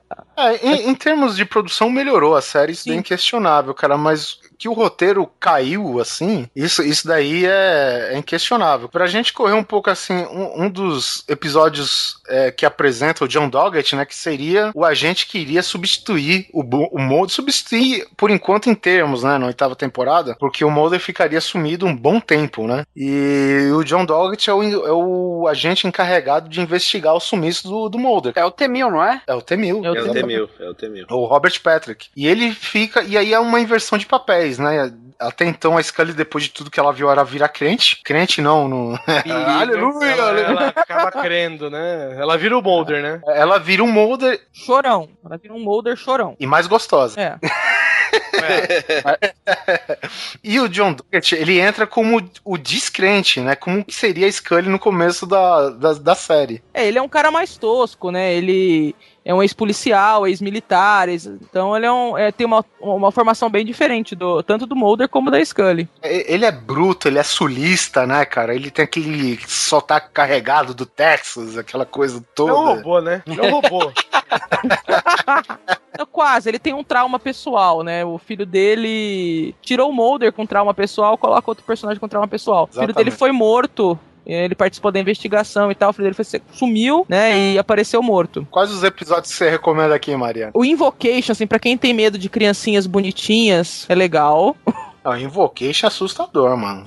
o moleque. É, Invocation é um que, tirando o nome, ele evoca o sumiço do filho do Doggett Isso. nesse, né? Eles mesmo que traçam um paralelo, porque o Doggett, ele cai de cabeça nesse caso, em que o moleque é encontrado não sei quantos anos depois do Acho sumiço que é 10 anos. O moleque sumiu, ele tinha, sei lá, uns 6 anos, e ele aparece no mesmo parquinho 10 anos depois, igualzinho. Só que aí tem tudo uma explicação sobrenatural e tal, né? Outro episódio que eu acho, assim, bem bizarro, cara, é o, o Morte Certa. Que é o cara que tem um raio-x na, na visão dele. Uhum. Então ele, o irmão dele, meio que ele extorque da- da- da- dos criminosos locais, né? E o irmão dele, como ele vê através de paredes, o tiro vem atravessando paredes e eles não sabem de onde vem. É, ele é meio que, assim, normalmente ele parece. Ele é quase cego. Só que ele vê através das paredes. É, é um episódio que eu acho bacana também. Aí tem outro episódio duplo, né, já da mitologia, que é a volta do Mulder à série. Que eles encontram o Mulder meio morto, afinal de contas, em uma, em uma série de eventos que acontecem em que todas as pessoas desaparecidas começam a aparecer de novo em estado lamentável, né? Mas ele é dado como morto. Ele é enterrado. Ele é enterrado por quantos episódios, velho? É, de um episódio pro outro, mas acho que passa e passam uns Ah, 3, 4 meses. Isso, passam meses, cara. Eles desenterram e tá lá vivo. Caralho. De boa. Caraca. É, é- é porque é o seguinte, eu, Mas o que é, só, acontece só interrompendo, isso é na oitava. oitava temporada. Mas, mas lá pro final. É Tá? o meio da temporada, mais ou menos. Tem, tem um, tem uma cena clássica, né, da oitava, que é um Mulder, cenas do Mulder na, naquela cadeira bizarra com fios puxando as bochechas ou pregadas nela Isso. e não sei o quê. E o tratamento que ele recebeu é tipo, é, é, digamos, uma evolução é, daquele vírus do olho negro, no- nos quais eles fazem tipo um agente alienígena, mas que é humano e indestrutível ao mesmo tempo. É, no princípio eles chamam isso de super soldado, porque no começo Ah, eles sempre achando. é, sempre é um super Ele- soldado. é, eles estavam achando que era uma experiência do governo pra criar super soldados. Só que aí eles, depois a gente vai descobrir que é, são alienígenas, né? É um replacement, né? Alienígena. Se a pessoa receber suporte vital, porque ela tá dada quase como morta, Uhum. E se o hospital dá aquele suporte, se entuba o cara e tal, ela simplesmente ela faz com que esse processo acelere. E como o pessoal deu um Mulder como morto e enterrou, ele ficou naquele estado praticamente inerte. Aí regrediu nele. Exatamente, regrediu o pessoal. Opa, se a gente tá tratando dos caras, eles estão virando alienígena, o Moldre que a gente enterrou, os caras foram lá enterrar e o cara tá vivão lá. É, cara, é, é isso que começou a chutar o saco, né, velho? Isso daí. É, no, tem aquele episódio Vienen, que é na estação de petróleo. É o último eu, a, a- a aparição do óleo negro, É, né? e o óleo negro aparece como ele apareceu nas primeiras versões lá do, do Piper Maru, com aquela propriedade radioativa. Que até então, depois disso, eles tinham esquecido, né, dessa propriedade radioativa do óleo negro. Deixa E pra nesse lá, episódio né? volta. É, mas mesmo. também é, esqueceram de novo depois. Essa temporada termina já de maneira insatisfatória pra mim. Eu continuo gostando só dos episódios avulsos. Eu é também introduzindo nessa temporada a Mônica Reyes, né? O This Is Not Happening, ela aparece pela primeira vez e depois aparece no Essência. É, porque a personagem da Scully, né, ela tá mais concentrada nas atividades, nas aulas dela em Quântico, né? Então ela dá aulas sobre, sei lá, aula forense pro pessoal de Quântico e tal, e ela tá menos ligada com o sistema de investigações da FBI. E quem assume é uma outra Scully. Entendeu? Fica um cara descrente e outra mulher mais crente, porém, é, acho que mais pé no chão, eu diria que ela, ela não é tão atirada que nem um Mulder, mas mesmo assim ela acredita, né, cara? E isso vai pra nova temporada. O Guizão perguntou se tinha, aqui em off, ele perguntou se tinha histórias com diferentes realidades, É, né? sem, sem necessariamente. Realidades alternativas. A gente tem um episódio 4D Nossa, esse é fantástico esse episódio. que é um assassino que ele se locomove através das dimensões e numa dimensão ele é um cara santinho que depende da mãe, sei lá, que, que mora na casa da mãe e do outro lado, cara, ele é um assassino.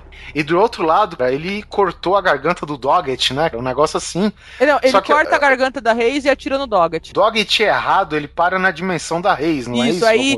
E ele, como ele corta a garganta da Reis, pega a arma dela e atira no Doggett, na realidade que seria anormal, os caras começam a culpar a Reis, porque foi a da arma dela que saiu o tiro. Ah, sim, é a balística, Isso. né? Eles analisam e tal. Então é, é coisa assim, bem bacana que eles acabam misturando com as técnicas de investigação do FBI, com muita ficção científica, que é muito legal. O episódio é muito bom. O Trust No One aparece de novo, volta a questão da conspiração de novo. Que aliás, a Scully é uma. Nesse episódio você vê que ela é uma péssima agente do FBI, né? Ela traz pessoas estranhas pra casa dela, ela deixa o filho dela sozinho.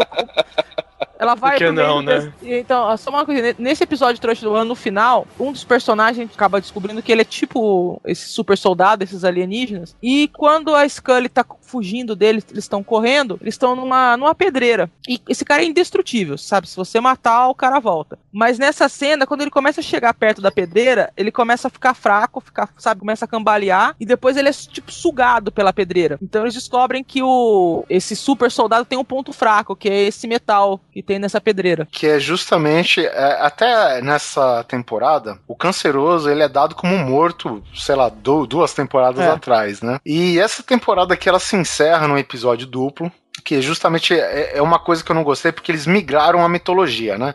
A mitologia que antes era da. Tá, tá certo, vai ter o negócio da invasão e tal, mas basicamente, pra quem tá assistindo a série, muda da, da conspiração alienígena pra teoria do super soldado, Isso. sabe? Peraí, Arquivo X foi escrito por quem? Porque é nego que ressuscita, super soldado, é Stan Lee então que escreveu essa porra.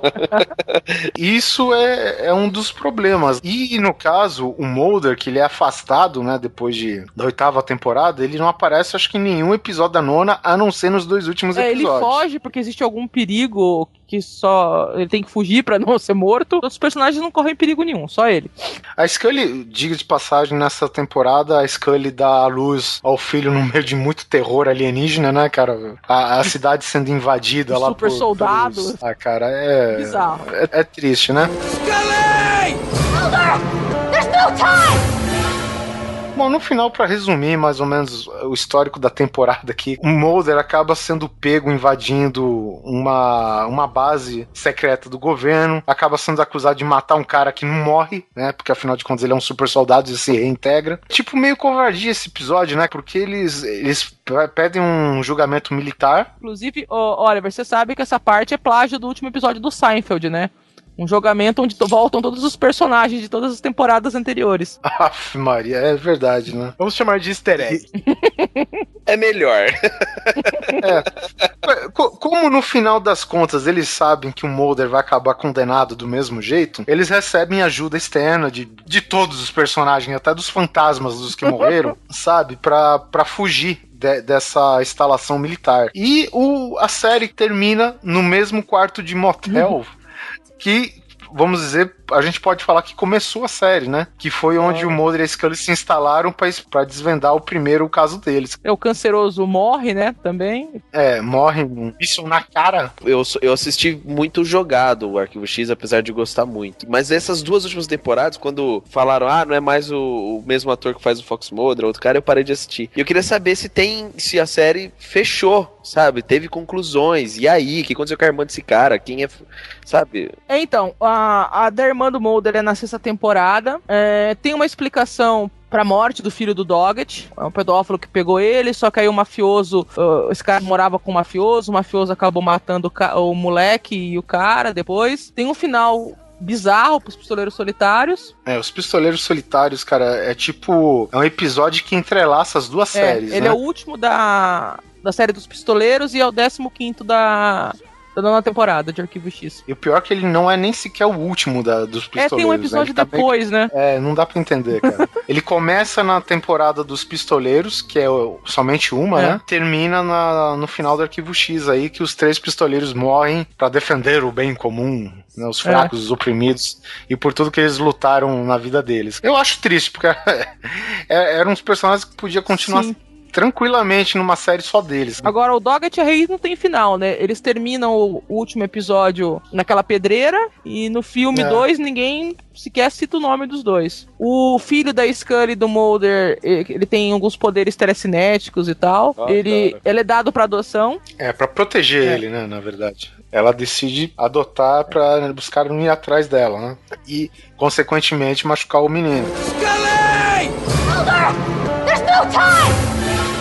Curiosidades da série, né? Cara, vários relógios do, do Arquivo X apontam pra hora 11h21, né? E ele representa, na verdade, uma homenagem que a, pra mulher do Chris Carter, criador da série, que ela faz aniversário no dia 21 de novembro. É, e Ah, que 10 legal. 13, que é a 1013, que é a produtora dele, é o aniversário dele. O Chris Carter, ele chegou a ser um agente chatinho, né, que interrogava a Scully Uhum. num dos episódios. Episódio 25 da segunda temporada. A gente já falou que o, o Duchovny sozinho mudou a, a série inteira pro, pra Los Uhum. Angeles. Vai lá saber, né, como que o cara tem tanta autonomia pra isso. Né? Esse é o famoso eu sou a série, né? E a galera tem que ficar quieta e fazer mesmo. né? É, uma mudança também que tem, quando o Garganta Profunda morre, Cara, eu não depois consigo- dele... Eu não consigo ver esse nome, velho.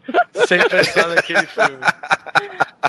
Aí assume É difícil de engolir, né, Guizão? É uma coisa que fica engasgada, entalada. Aí aparece um outro personagem que é conhecido como Sr. X, que é o novo informante do Mulder. Exatamente. Só que é esse- Ele, ele é o novo garganta, né? É. Entra um, sai outro. Ah, mas ainda bem que ele é o Garganta e não o Mulder, né? É. E ele era mais berés, né? Não, ele, dá, ele tem uma luta dele com o Skinner de cabeçada dentro de um elevador que é muito louca. E aí esse ator, ele foi fazer uma outra série, foi chamado pra uma outra série, e aí ele falou, olha, não vou mais poder participar e tal, e por isso fazem a, a morte do personagem, que aí entra a Marita Covarrubias. O cara é tão berés, ele com a- o último suspiro dele, ele pegou o próprio sangue e escreveu uma pista pro Mulder no chão. Caraca. Nas primeiras temporadas do Arquivo X, Mulder acredita em extraterrestres, Sco- Scully e a cética. Na vida real, acontece exatamente o contrário. Do Covenant ao cético, enquanto a, a Gillian Anderson ela é mais aberta para esses assuntos. Da né? hora. Será que ele ainda continua cético? Sei lá, agora ele tá comendo É, tudo, né? então, por isso mesmo. É, mas a fama do Duchovny é ser meio escrotãozão Então. mesmo, né? O canceroso, né, que é o Cigarette Smoking Man, ele não é fumante. Caralho, aí é tenso, hein? É, ele já foi fumante e ele, como ator, ele falou: não, eu posso fazer a cena com cigarros reais. Ele disse que ele tava caindo pro lado negro de novo. Aí ele pediu pra trocar pra cigarros falsos, daqueles herbais, né? Que, umas paradas que não vicia nem nada, é, né? maconha. Por isso que fazia tanta fumaça. O Terry O'Keefe, ele participa de um episódio da segunda temporada como policial. Aí ele participa de Millennium, né? Que ele tem um, um papel importante. Depois ele participa do filme como um agente do FBI. E depois ele participa dessa, desse episódio de Trust No One como um, um cara da conspiração que depois o pessoal descobre que é super soldado. Pois é, cara. Isso se chama sérias restrições orçamentárias. É, ou ele é a putinha do Chris Carter, né? Olha só, na abertura da série, né, a gente tem aquele close no- nos crachás, né, no- nos distintivos. Então tá aqui, ó, na abertura de Arquivo X, nas identificações do FBI de Mulder e Scully, tem escrito Federal Bureau of Justice, United States Department of Investigation. Essa alteração é necessária porque mesmo para propósitos ficcionais, falsificar uma identificação do FBI é ilegal. Nossa, que saco também esse povo, hein? Caraca, velho. Olha só, John Doggett, que é o T-1000, né? Teve várias pessoas que poderiam entrar nele. Adam Baldwin, né? Que é o próprio. É, então, mas o. o Se ele for o de Adam mercúrio Baldwin, líquido, ele entra. participou de Arquivo X, não participou? Então, o Adam Baldwin, ele é o super soldado, não é? O Norhor. Isso, o Horror, é o Adam Baldwin. Ele não é da família Baldwin, não, viu, gente? Eu é, acho não, que não. Eu já te perguntei se a gente- você já tinha me falado que não é. Então, para os papéis do Doggett, cara, Low Diamond Phillips, que é aquele cara do o Young Guns, sabe? Aquele índio lá do Low Diamond Phillips. Bruce Campbell, que é o Mr. O Noite Alucinante. Ah, o Ash. É, o Ash. E o Jim Ken, que é o super-homem do Lois e Clark, cara.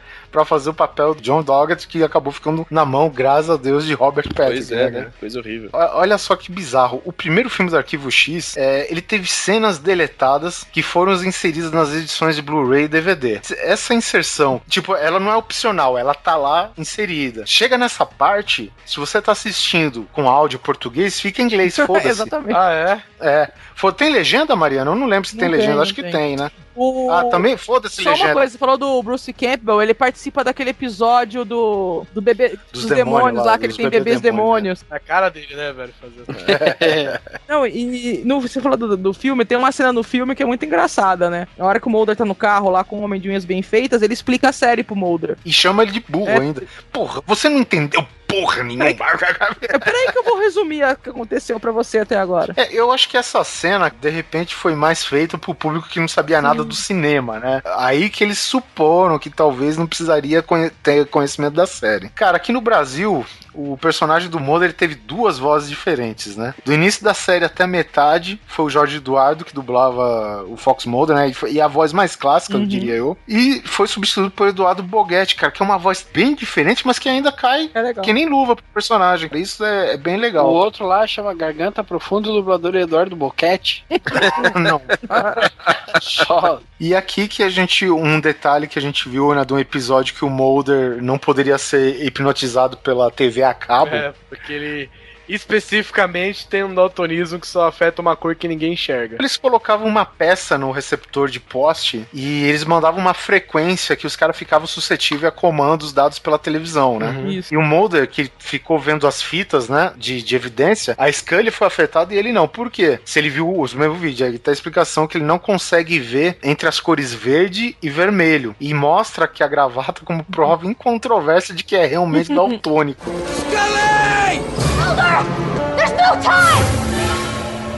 Pra finalizar, acho que a gente tem o, o segundo filme do Arquivo X, né? Que é, foi bem triste. O segundo filme do Arquivo X é como se fosse um episódio ruim da série, É o do sabe? padre lá, que ele começa a ter. Ah, ele tem aqueles insights lá, sabe, de onde o cara tá. Isso, ele começa a ter visões de um cara que ele molestou, sei lá, no passado dele, sabe? É, é um negócio bem bizarro. Cara, quando você tem o Exhibit, cara, de agente do FBI, puta que pariu, né? O cara sai do Pimp My Ride da MTV, dos rap dele e vai virar um agente do FBI, né? Todo crédito pra ele. Ué, o ICT também, porra. Tem uma coisinha, Eu os fãs de. Arquivo X se dividem em três tipos. Tem os shippers, quem queria que o Mulder e a Scully ficavam, ficassem juntos. Os Noromos, que é quem não queria isso. E os Half Shippers. Queriam, ah, tá bom, quando acabar a série eles podem ficar juntos porque não estraga a série. Meu Deus. É, então esse, esse filme, assim, pra quem não é shipper, e eu não sou shipper, é muito, é pior ainda que o normal, entendeu? Ainda mais eu que eu tinha convicção que na verdade a Scully era a Samantha. Nossa, seria demais isso. Você vê? Fica a dica. A Samantha, a irmã dele? É, eu tinha convicção, cara, que de algum modo eles iam explicar que a Scully na verdade era a Samantha. Eu sou, eu sou o tipo de fã, o fucker. Eu quero que a série se tô brincando. Não, tô brincando, eu gostava de Arquivo X. A Mariana, ela chegou pra mim e falou: Cara, eu fiz uma convenção num, num porão de igreja de Arquivo X. Eu falei: Não, a gente tem que gravar agora. Porque a, a gente tava trocando ideia, né, do que, que o, o fã passava naquela época que não existia internet. Né? A internet acho que até existia, mas engatinhava passos muito lentos, né? Pra você ter imagem, você tinha que fazer o quê? Você tinha que ir na banca comprar revista, o pôster, sei lá, né? E a Mariana passou por poucos e boas, Olha- né? Você que fundou um dos, dos- das convenções da Arquivo X. Aí. Tinha um grupo ah, que se chamava 242, que era o, o canal do. Eles conversavam. E o Márcio Temer, que era o cabeça do pessoal, ele tinha uns amigos dos Estados Unidos. O que, é que esses amigos faziam? Gravavam um episódio de arquivo X, gravavam tipo, dois episódios, colocavam no VHS, colocavam no correio e mandavam pro Brasil. Nossa. É, Caralho. Aí, todo último sábado do, do, do mês, a gente ia de manhã pra livraria Devir, lá na, no Cambuci. Lá tinha um TV 29 polegadas e um videocassete. E as mesas da Liga Pokémon. E a gente ficava sentado assistindo o episódio antes de passar aqui no. Porque dava uns seis meses de diferença, né? Então a gente acompanhava a série por esse- esses episódios. Caramba. E convenção assim, a gente fez convenção em Porão de Igreja, duas convenções na quadra do Clube Cruzeiro do Sul, que é um, um clube de futebol amador no Tatuapé. E Uma quantas no- pessoas davam em média, assim? Nos áureos tempos, cara, acho que dava umas 300, 400 pessoas. Meu Deus, era um cinema. Aí, cara, era gente pra caceta, velho. A, a- Mariana é embaixadora dessa parada aqui no Brasil, velho. Cara, Oh, hail, my lord. Meu, tinha. A gente jogava o card game de arquivo X, é muito legal. Tinha- Aí depois, depois de que a gente assistia os episódios, o pessoal ficava jogando card game de arquivo X lá no Devi. Foi. a fantasiadinha de, de cosplay, de terninho e tudo mais. Tinha gente que ia, cara. Não, não, não, não, não estamos falando de gente que ia, estamos falando de você. Não, sabe o que eu fiz uma vez? Uma vez eu fui de ET, cara. Teve uma festa de Halloween aqui em casa. muito bom. e, eu, e eu, como eu sou uma pessoa má, primeiro eu entrei de cancerosa. Então eu entrei de terninho e cigarro. E aí eu tinha uma máscara do ET, aí eu fiquei de ET lá embaixo.